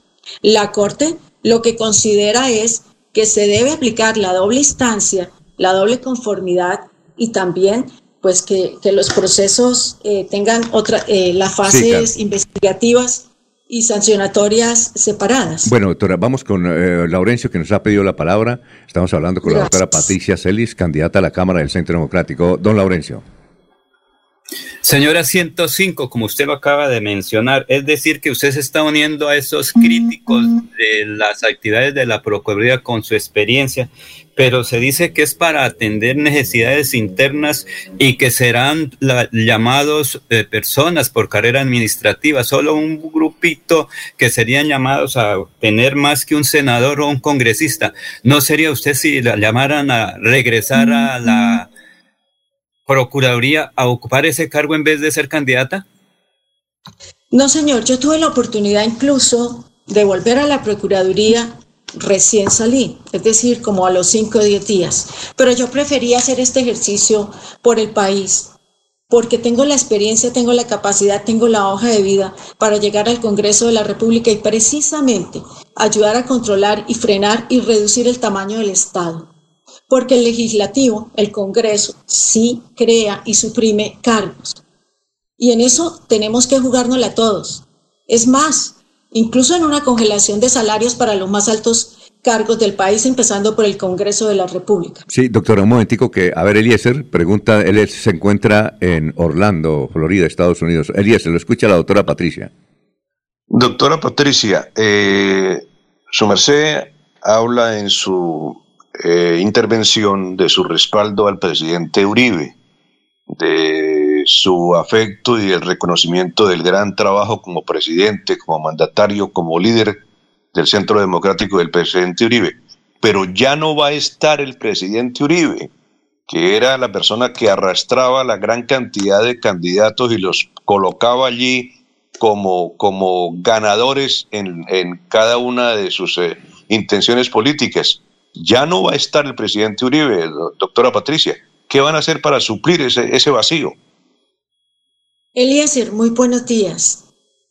Mire, Eliezer, realmente cada uno tenemos que impulsar nuestras candidaturas con nuestras propuestas, con nuestras hojas de vida.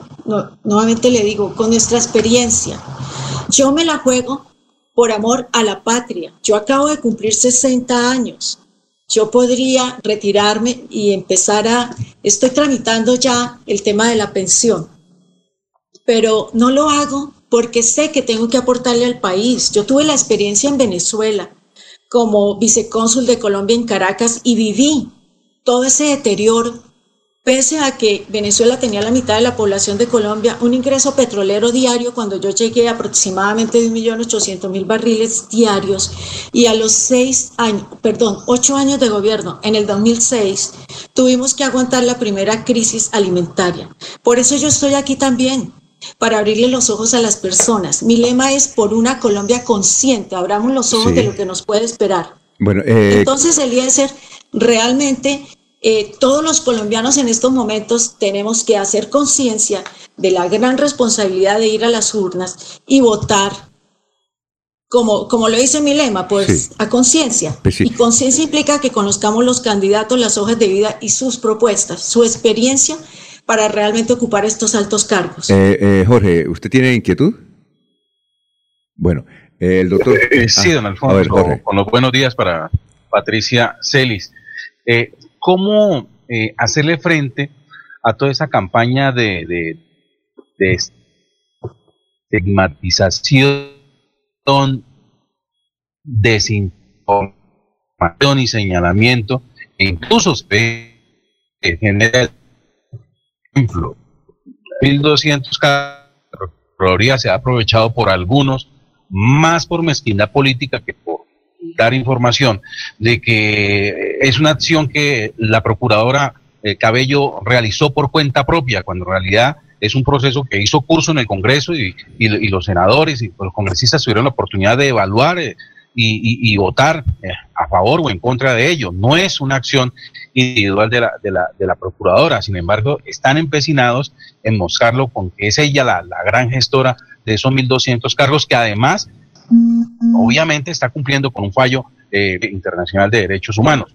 Y todo esto se utiliza para poder hacer el señalamiento hacia el partido, como que, como usted misma dice, pues tiene unos logros a través de su, del presidente Iván Duque, pero que de alguna manera no ha logrado la sintonía con los ciudadanos, quienes de, de alguna manera siempre están dispuestos a recibir el señalamiento y la crítica, más no la eh, buenas noticias que genera de se le estaba cortando la, sí, se le está cortando la comunicación. Doctora Patricia, ¿alcanzó a entender la pregunta? Abre el micrófono. Sí, señor. Bueno, yo tomé aquí unos unos apuntes. Gracias, Jorge. Muy buenos días. Hablaba usted de estigmatización y señalamiento por la creación de estos 1.208 cargos y radicados en la cabeza de la señora Procuradora General de la Nación. Y recordemos que, como usted mismo lo dice, esto hizo curso en el Congreso de la República hace seis meses y se hablaba solamente de un aproximado de 500 cargos. En ese momento también generó escosor y rechazo de la ciudadanía y en mí genera un gran rechazo porque adicionalmente yo tengo aquí unas cifras oficiales. Esto nos va a costar adicionalmente 169 mil millones cada año este, este incremento. Pero hay que darle cumplimiento al fallo. Los elegidos por elección popular necesitan además la doble conformidad. Eh, perdón, doctora, doctora Patricia, usted anteriormente dijo que eso no era el cumplimiento al fallo y ahora dice que sí. No, yo, o sea, lo que digo es que en el fallo no se dice que se creen nuevos cargos. Por eso. Pero, pero sí que, pero sí se debe crear la doble instancia, la doble inconformidad. La procuradora dice que ellos adelantaron unos estudios con función pública, que hubo, esto tuvo que tener un estudio interinstitucional, por lo menos, sí. para estudiar las cargas asignadas actualmente, para evitar que prescriban 12 mil procesos. Sí, doc- eh, Yo creo que si estamos frente a una a- frente a un dilema por la prescripción de 12 mil procesos, porque es que cambian los términos. Sí. Ahora hay que fallar más rápido porque si no prescriben. Sí, doctora, Antes se contaba con más tiempo. Sí, doctora Patricia, es que no es mucho el tiempo que tenemos, quisiéramos hacerle más preguntas, pero no Gracias, sé si el doctor. Julio tiene alguna pregunta, pero hoy en Vanguardia Liberal, hoy usted puede mirar Vanguardia Liberal. Vanguardia Liberal dice que para ser representante o ser congresista se necesita invertir 15 mil millones de pesos, de lo contrario no. ¿Usted tiene 15 mil millones de pesos para invertirlos en esta campaña? No, Alfonso, pero es que yo no trabajo, yo hago política. Política es cosa relativa a los asuntos de gobierno de un Estado. Politiquería es hacer política con propósitos turbios o bastardeando los fines de la política. Pero todos dicen lo mismo, Yo doctora. Venga, doctora, no, todos dicen, mire, todos los que yo he entrevistado acá, con el perdón suyo, dicen lo mismo. Dicen lo mismo. Alfonso, por eso es que no, los yo no políticos... tengo- por yo eso. no tengo los 15 mil ah, bueno. Entonces no va a ser representante a la Cámara. Pero quiero comentarle algo, Alfonso. En el 2010, en el 2010, cuando yo regresé al país, hice el ejercicio en 30 días y obtuvimos 2.997 votos al Senado y hubo votación por, lo- por Leonor Patricia, como yo decía, desde La Guajira hasta Leticia. Y a mí la reposición de votos me salió más o menos en 14 millones, invertimos 15 millones. Es decir, que el voto a conciencia aproximadamente genera un gasto solamente de 4 mil pesos. Sí, pero... Entonces, yo no, yo no le apuesto, no, nunca sacaría 15 mil millones de pesos. Es decir, eso es imposible para mí, pero además es innecesario. Si usted tiene un buen discurso, unas buenas propuestas, unas buenas hojas de vida, usted sale y busca el voto de opinión. Es que hay una abstención muy grande para el Congreso porque la gente lo ve lejos, pero luego se queja. Entonces dejan que otros elijan. Y lamentablemente hay mucha, mucha corrupción el día de elecciones. Casi que unas mafias que se conciertan para delinquir. Y perdónenme que lo diga así, pero si hay transhumancia electoral, si hay corrupción del elector y se ponen de acuerdo para todo esto, eso se llama concierto para delinquir porque esos son hechos punibles. Sí, tenemos que ir a unos mensajes. Sí, doctora, tenemos que ir a unos mensajes. No sé si el doctor Julio quiere alguna pregunta o una reflexión para terminar esta entrevista. Doctor Julio. Muchas gracias. Alfonso, simplemente acotar a propósito de los estudios que cita la doctora, eh, y lo recordaba hace un instante, que el ex procurador Carrillo, mm, antes de hacer dejación de su cargo, dejó radicado un proyecto de ley para implementar la sentencia de la Corte Interamericana. Y era un proyecto de ley a todas luces sensato, Alfonso, es que se facultara a jueces administrativos para tomar la decisión, por supuesto, jurisdiccional en materia de destitución de funcionarios elegidos por voto popular. Eso era lo racional, eso es lo funcional. ¿sí? Porque, Alfonso, es que se crean 1.200 cargos. ¿sí? En Colombia no hay 1.200 alcaldes. Supongamos que todos fueran objetos de destitución. Es decir, para la destitución de un alcalde hay que tener un funcionario promedio según la creación de los 1.200 cargos, lo cual es absolutamente eh, desproporcionado, por no decir que... Y no, y no lo van a denunciar, a- y no lo van a denunciar a todos. Si no- sí, no, por no decir que, por no decir que, que descabellado, ¿no? Sí. Eh, como lo ha hecho la procuradora Cabello a propósito. Entonces, eso era lo racional, Alfonso, que se radicara esa potestad en quienes ya, por naturaleza, son jurisdiccionales, los jueces administrativos. Máximo crear 10, 15, 20 cargos de jueces más. Sí, pero, pero, pero que finalmente la sentencia la Corte dio lugar a que se crearan 1.200 cargos de 170 mil millones de pesos. Hombre, si a nosotros nos dicen que con ocasión de la pandemia hay que crear mil cargos de médicos, nadie se opone. Más pediríamos 2.000. Sí. Pero en estas circunstancias, no vengan a decir que es necesario para implementar un fallo de la Corte Interamericana que se cree 1.200 cargos, sí me parece un despropósito. Doctora Patricia, muchas gracias, muy amable por haber estado con nosotros. Éxitos en su gestión. Estaremos, eh, a medida que se presenta la noticia, estaremos vinculándola para que nos dé sus explicaciones. Muy amable, doctora. Muchísimas gracias, Alfonso. Para terminar, quiero hacer una acotación a lo expuesto por Julio. Es que el doctor Alejandro Ordóñez Maldonado alcanzó a aprobar también o presentar el proyecto de ley para la reforma de la ley 734 de 2002 y quedó aprobado la ley 1952 de 2019. No entró en vigencia cuando ya tuvimos otra reforma. Entonces, esto es muy vergonzoso, realmente y muy costoso para el país y el costo-beneficio es altísimo. Bien. Muchísimas gracias. A usted, y antes de irnos eh, a unos mensajes, Dimos una lamentable noticia hace un instante gracias a un oyente fiel, señor Antonio, del barrio Santa Cruz, de la muerte de Tongorito a sus 91 años de edad. Unos payasos eh, de más edad que estaban en Colombia actualmente. Y vivía aquí en el barrio Santa Cruz. Y atención, acaba de morir un gran dirigente de fútbol, un gran promotor de las barras. Eh, la mayoría lo conoce, don Julio Villamizar. Julio Villamizar falleció, nos dice su familia que murió eh, por una aneurisma estomacal. Eh, era un gran empresario, además de ser empresario, era el hombre que promovía las excursiones de fútbol acompañando a la selección Colombia.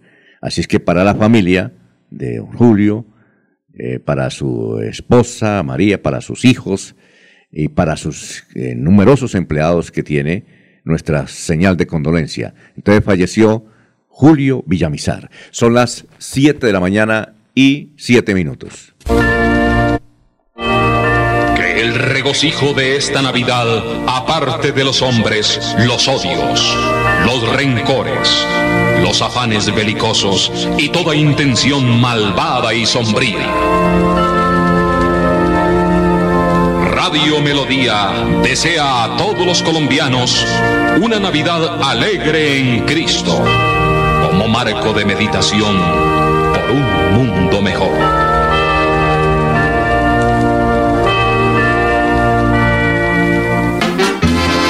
En esta época navideña los invitamos a disfrutar en familia del más exquisito, sabroso y crocante pollo a la broster del área metropolitana de Bucaramanga, con el tradicional maduro relleno, Rino Broster. Estamos ubicados en la nueva dirección calle 35A número 2AE86 del barrio La Cumbre, una cuadra abajo detrás de la iglesia católica Nuestra Señora de la Providencia. Servicio a domicilio llamando al 658-1102 y a la línea celular 322-366-1424.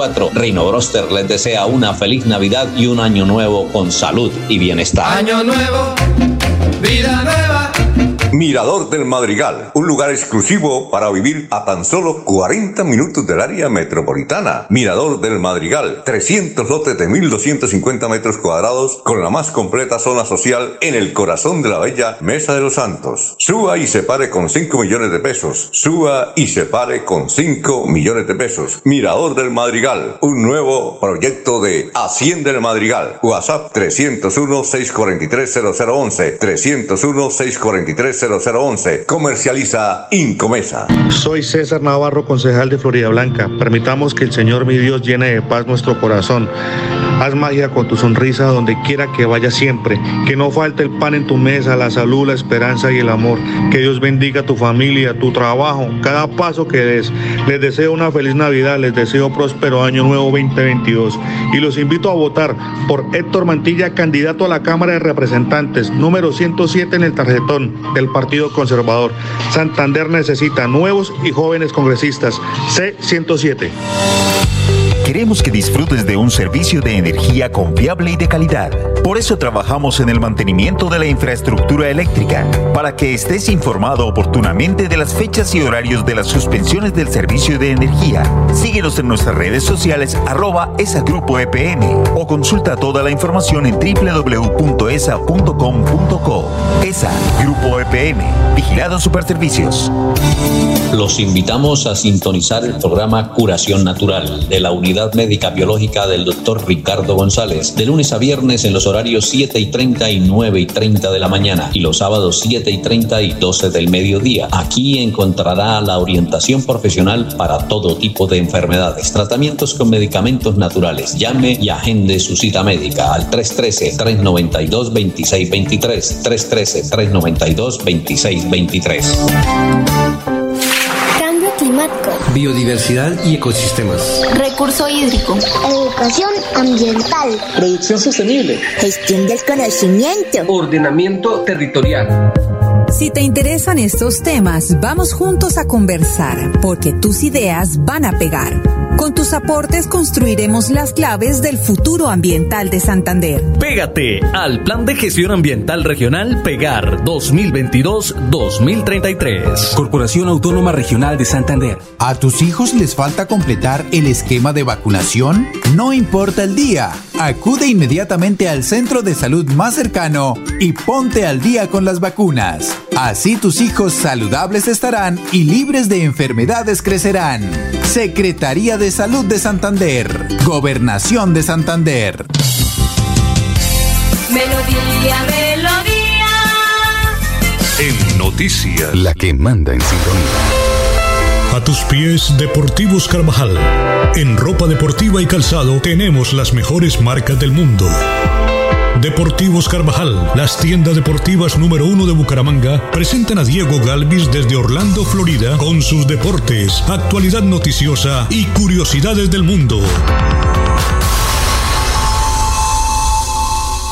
Muy bien, son las 7 de la mañana, 12 minutos. Repetimos, murió el gran dirigente deportivo, eh, hincha número uno del Atlético Bucaramanga, promotor de barras y sobre todo que mm, siempre llevaba a los santanderianos a apoyar la selección Colombia en cualquier parte del mundo. Julio Villamizar falleció muy joven. eh, él, él tenía una empresa que producía y vendía las mejores arepas de huevo de Bucaramanga, que queda ahí cerca a la Clínica San Luis. Eh, Diego, ¿cómo está? Muy buenos días. Alfonso, buenos días, ¿cómo me le va? Muy bien, ¿qué ha habido? Todo bien, señor, todo bien. Por aquí con un climita un poquito menos frío, un poquito más tropical, Ajá. pero pues en verano, ¿no? En, en invierno, perdón. Ah, ya. Bueno, ¿y Al qué, y tenemos, en invierno. qué notas tenemos para hoy, Diego? Pues Alfonso, generalmente al final del año, al final de los del mes de diciembre, se hacen resúmenes, se hacen eh, balances, se hacen eh, todo tipo de recuentos de lo que pasaron en los últimos o de lo que pasó en los últimos 12 meses. Yo quiero volver hoy a la parte deportiva y no quiero hacerle un resumen, quiero contarle que siguen pasando cosas eh, que mueven, mueven el aspecto eh, económico mundial y sobre todo el, el- aspecto del fútbol de una forma cotidiana, no, no, no es que estemos en vacaciones, eh, sobre todo en las ligas fuertes del fútbol mundial. Recordemos que en el Reino Unido eh, se continúa la fecha, se continúa el torneo, no se va a vacaciones, es el único torneo grande, la Premier League, que sigue jugando, hay una la fecha especial que es el Boxing Day, que es el 25 de diciembre, el día de Navidad, y este fin de semana también se va a jugar eh, fútbol profesional en la Premier League. Pero lo más importante es que se siguen moviendo los mercados, Alfonso. Este año tuvimos eh, a mitad de año el movimiento de un jugador más importante, yo creo que de los últimos 10 años, incluso por encima de lo que fue el paso de Cristiano Ronaldo del el Madrid a la Juve, fue el paso de Lionel Messi del Barcelona, de su casa, del lugar donde estuvo desde los 10 años, al Paris Saint Germain, al nuevo rico del barrio, al nuevo rico del mundo. Eh, incluso eh, fue acompañado de la llegada de cuatro o cinco jugadores más, de el portero Donnarumma, el italiano, de Sergio Ramos, y eso movió eh, de una forma fuerte el mercado del fútbol mundial, no solamente eh, para los clubes, sino también para los aficionados, para las marcas, para todo lo que rodea el negocio del fútbol. Pues bien, dos días para que acabe el año y tenemos una nueva bomba en el mundo.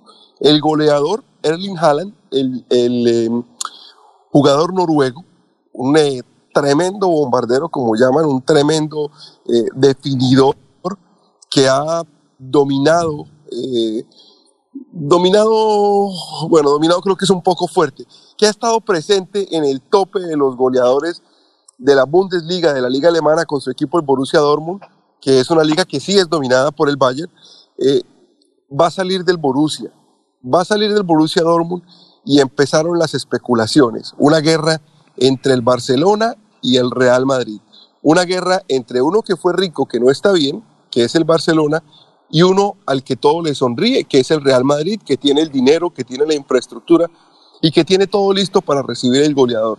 ¿Qué es lo que pasa? Que también están esperando a Kylian Mbappé. a la joya francesa.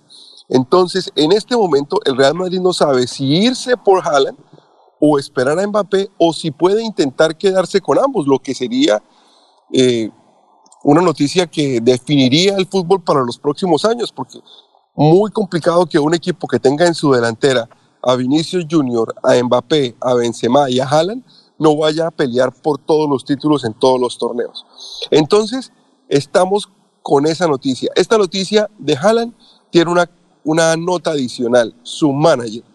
Estuvimos acostumbrados a los más famosos managers de los jugadores grandes, a, Coppola, el de Maradona, por ejemplo, a Jorge Méndez, que es el manager de Falcao, de Cristiano, y ahora tenemos a Rayola, que es un personaje, es un tipo más polémico que su jugador, que va por delante con su tajada, él de frente va pidiendo el dinero que le corresponde para las transferencias y que según él tiene completamente controlado al jugador noruego. Entonces, casi que la decisión no pasaría ni siquiera por el jugador o por su padre, que es su principal consejero, casi que pasaría directamente por su manager.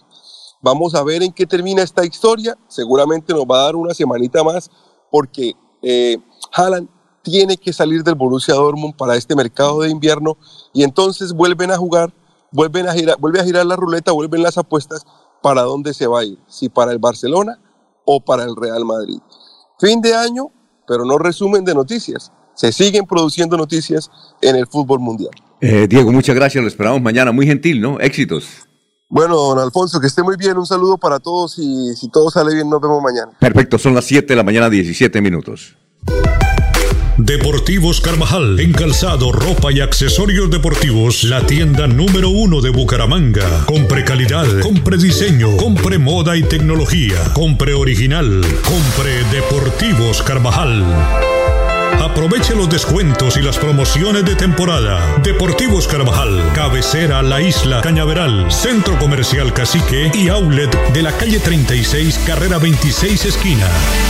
Deportivos Carvajal, las mejores marcas a tus pies. Mirador del Madrigal, un lugar exclusivo para vivir a tan solo 40 minutos del área metropolitana. Mirador del Madrigal, 300 lotes de 1.250 metros cuadrados con la más completa zona social en el corazón de la bella Mesa de los Santos. Suba y se pare con 5 millones de pesos. Suba y se pare con 5 millones de pesos. Mirador del Madrigal, un nuevo proyecto de Hacienda del Madrigal. WhatsApp 301-643-0011. 301-643-0011. Comercializa Incomesa. Soy César Navarro, concejal de Florida Blanca. Permitamos que el Señor mi Dios llene de paz nuestro corazón.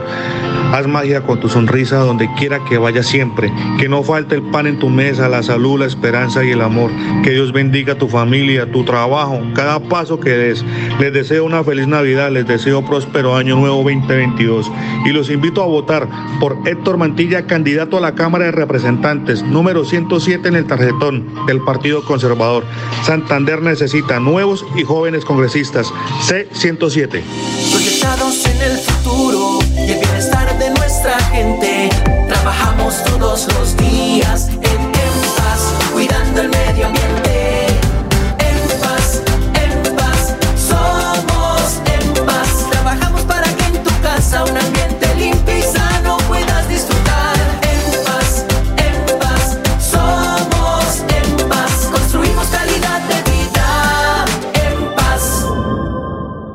La naturaleza ha puesto en ti la capacidad de concebir una ilusión, un mundo de sueños, una vida. Ahora crece en ti quien llenará tu vida de metas por cumplir. Por ellos, por ti, cuida tu salud y previene los riesgos asociados al embarazo. Acude a tu médico o centro de salud más cercano. Secretaría de Salud de Santander. Gobierno Siempre Santander. Hay más noticias. Muchas noticias, muchas noticias en Melodía 1080 AM. Joel Caballero está en Últimas Noticias de Radio Melodía 1080 AM.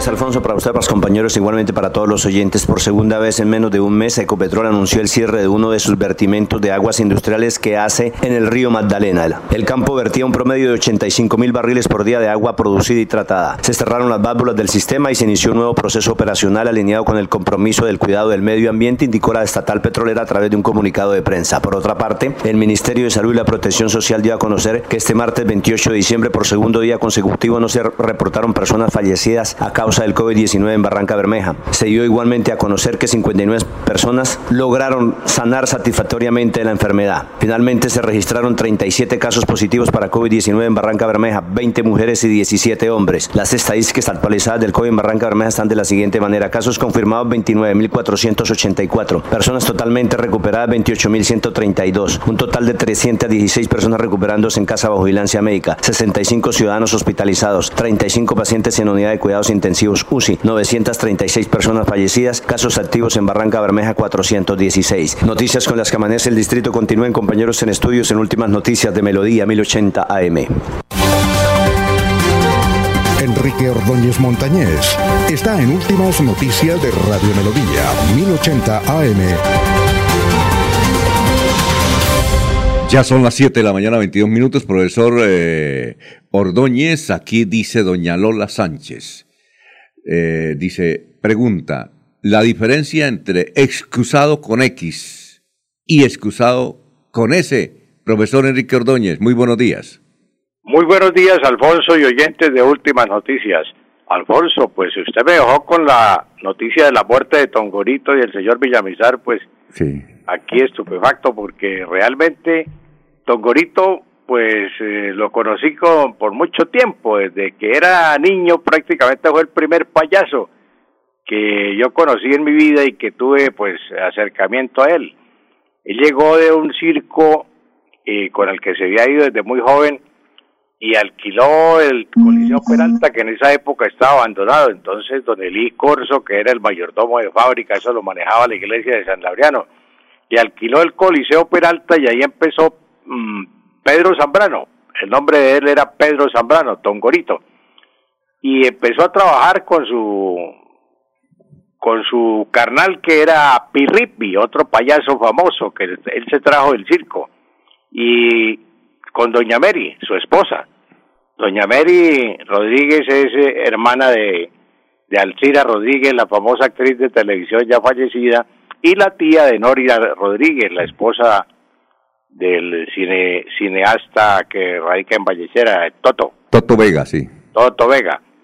Bueno, Tongorito, pues todos lo conocimos aquí en Bucaramanga y pues de, después de estas presentaciones en el Coliseo Peralta, estuvo con Gabriel de la Rota González, el tío Pepe, hicieron en el Teatro Unión un, un espectáculo los domingos. Entonces Tongorito era el, el artista central y la música la hacía Gustavo Ruiz, Gustavo Ruiz, que le decían vallenato, ya fallecido también, Gustavo Ruiz, de los pequeños vallenatos.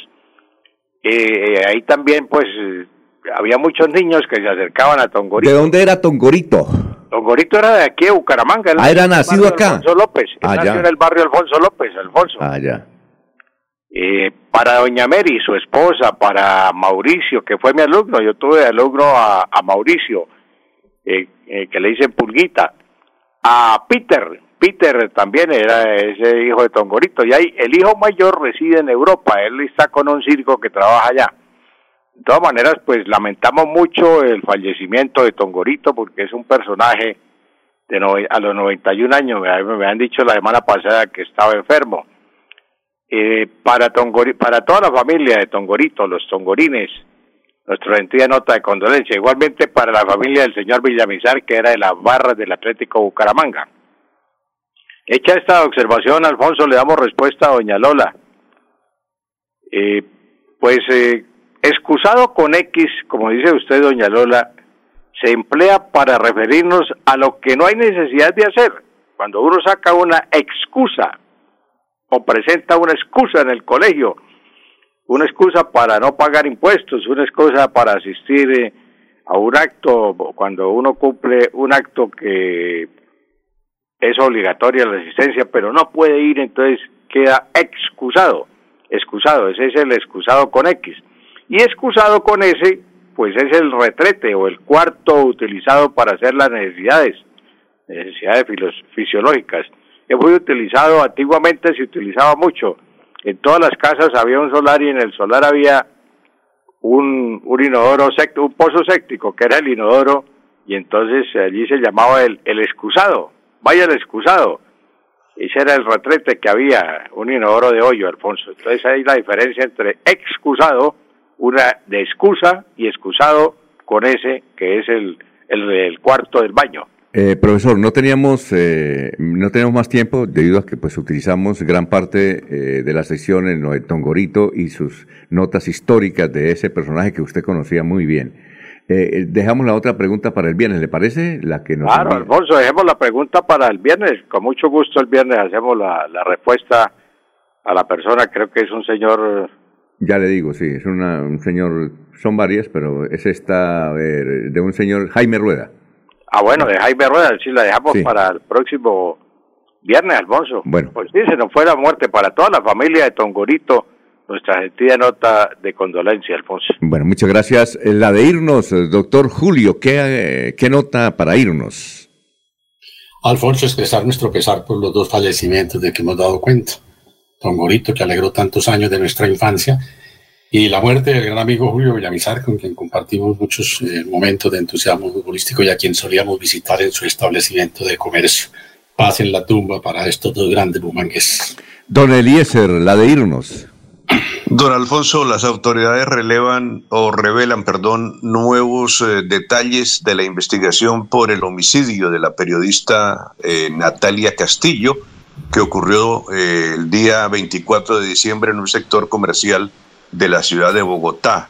La periodista de la ONU que fue asesinada, dicen las autoridades, por una pandilla en la que había delincuentes colombianos y extranjeros delincuentes colombianos y venezolanos. A ver, don Laurencio, la de irnos. Alfonso, mañana hablaremos precisamente de Tongorito o como se le conoce comúnmente o su nombre, Pedro Zambrano, también del municipio de Betas, que allí hay agua muy buena en Betas, agua en Betas, ¿oyó Alfonso? A usted le gusta el agua de Betas, ¿no? Sí. Sí, bueno, perfecto. Y su alcalde que mañana hablará aquí en ah, Últimas Noticias, Alfonso, mañana al señor Bautista. Muchas gracias. Se nos acabó el tiempo. Sigan en melodíaenlínea.com y 1080m. Ahora con las buenas noticias de la salud. Últimas noticias los despierta bien informado de lunes a viernes. En todas las áreas de la información regional, un periodista de Últimas Noticias registra la información en Radio Melodía 1080 AM y en melodíaenlínea.com. Director Alfonso Pineda Chaparro.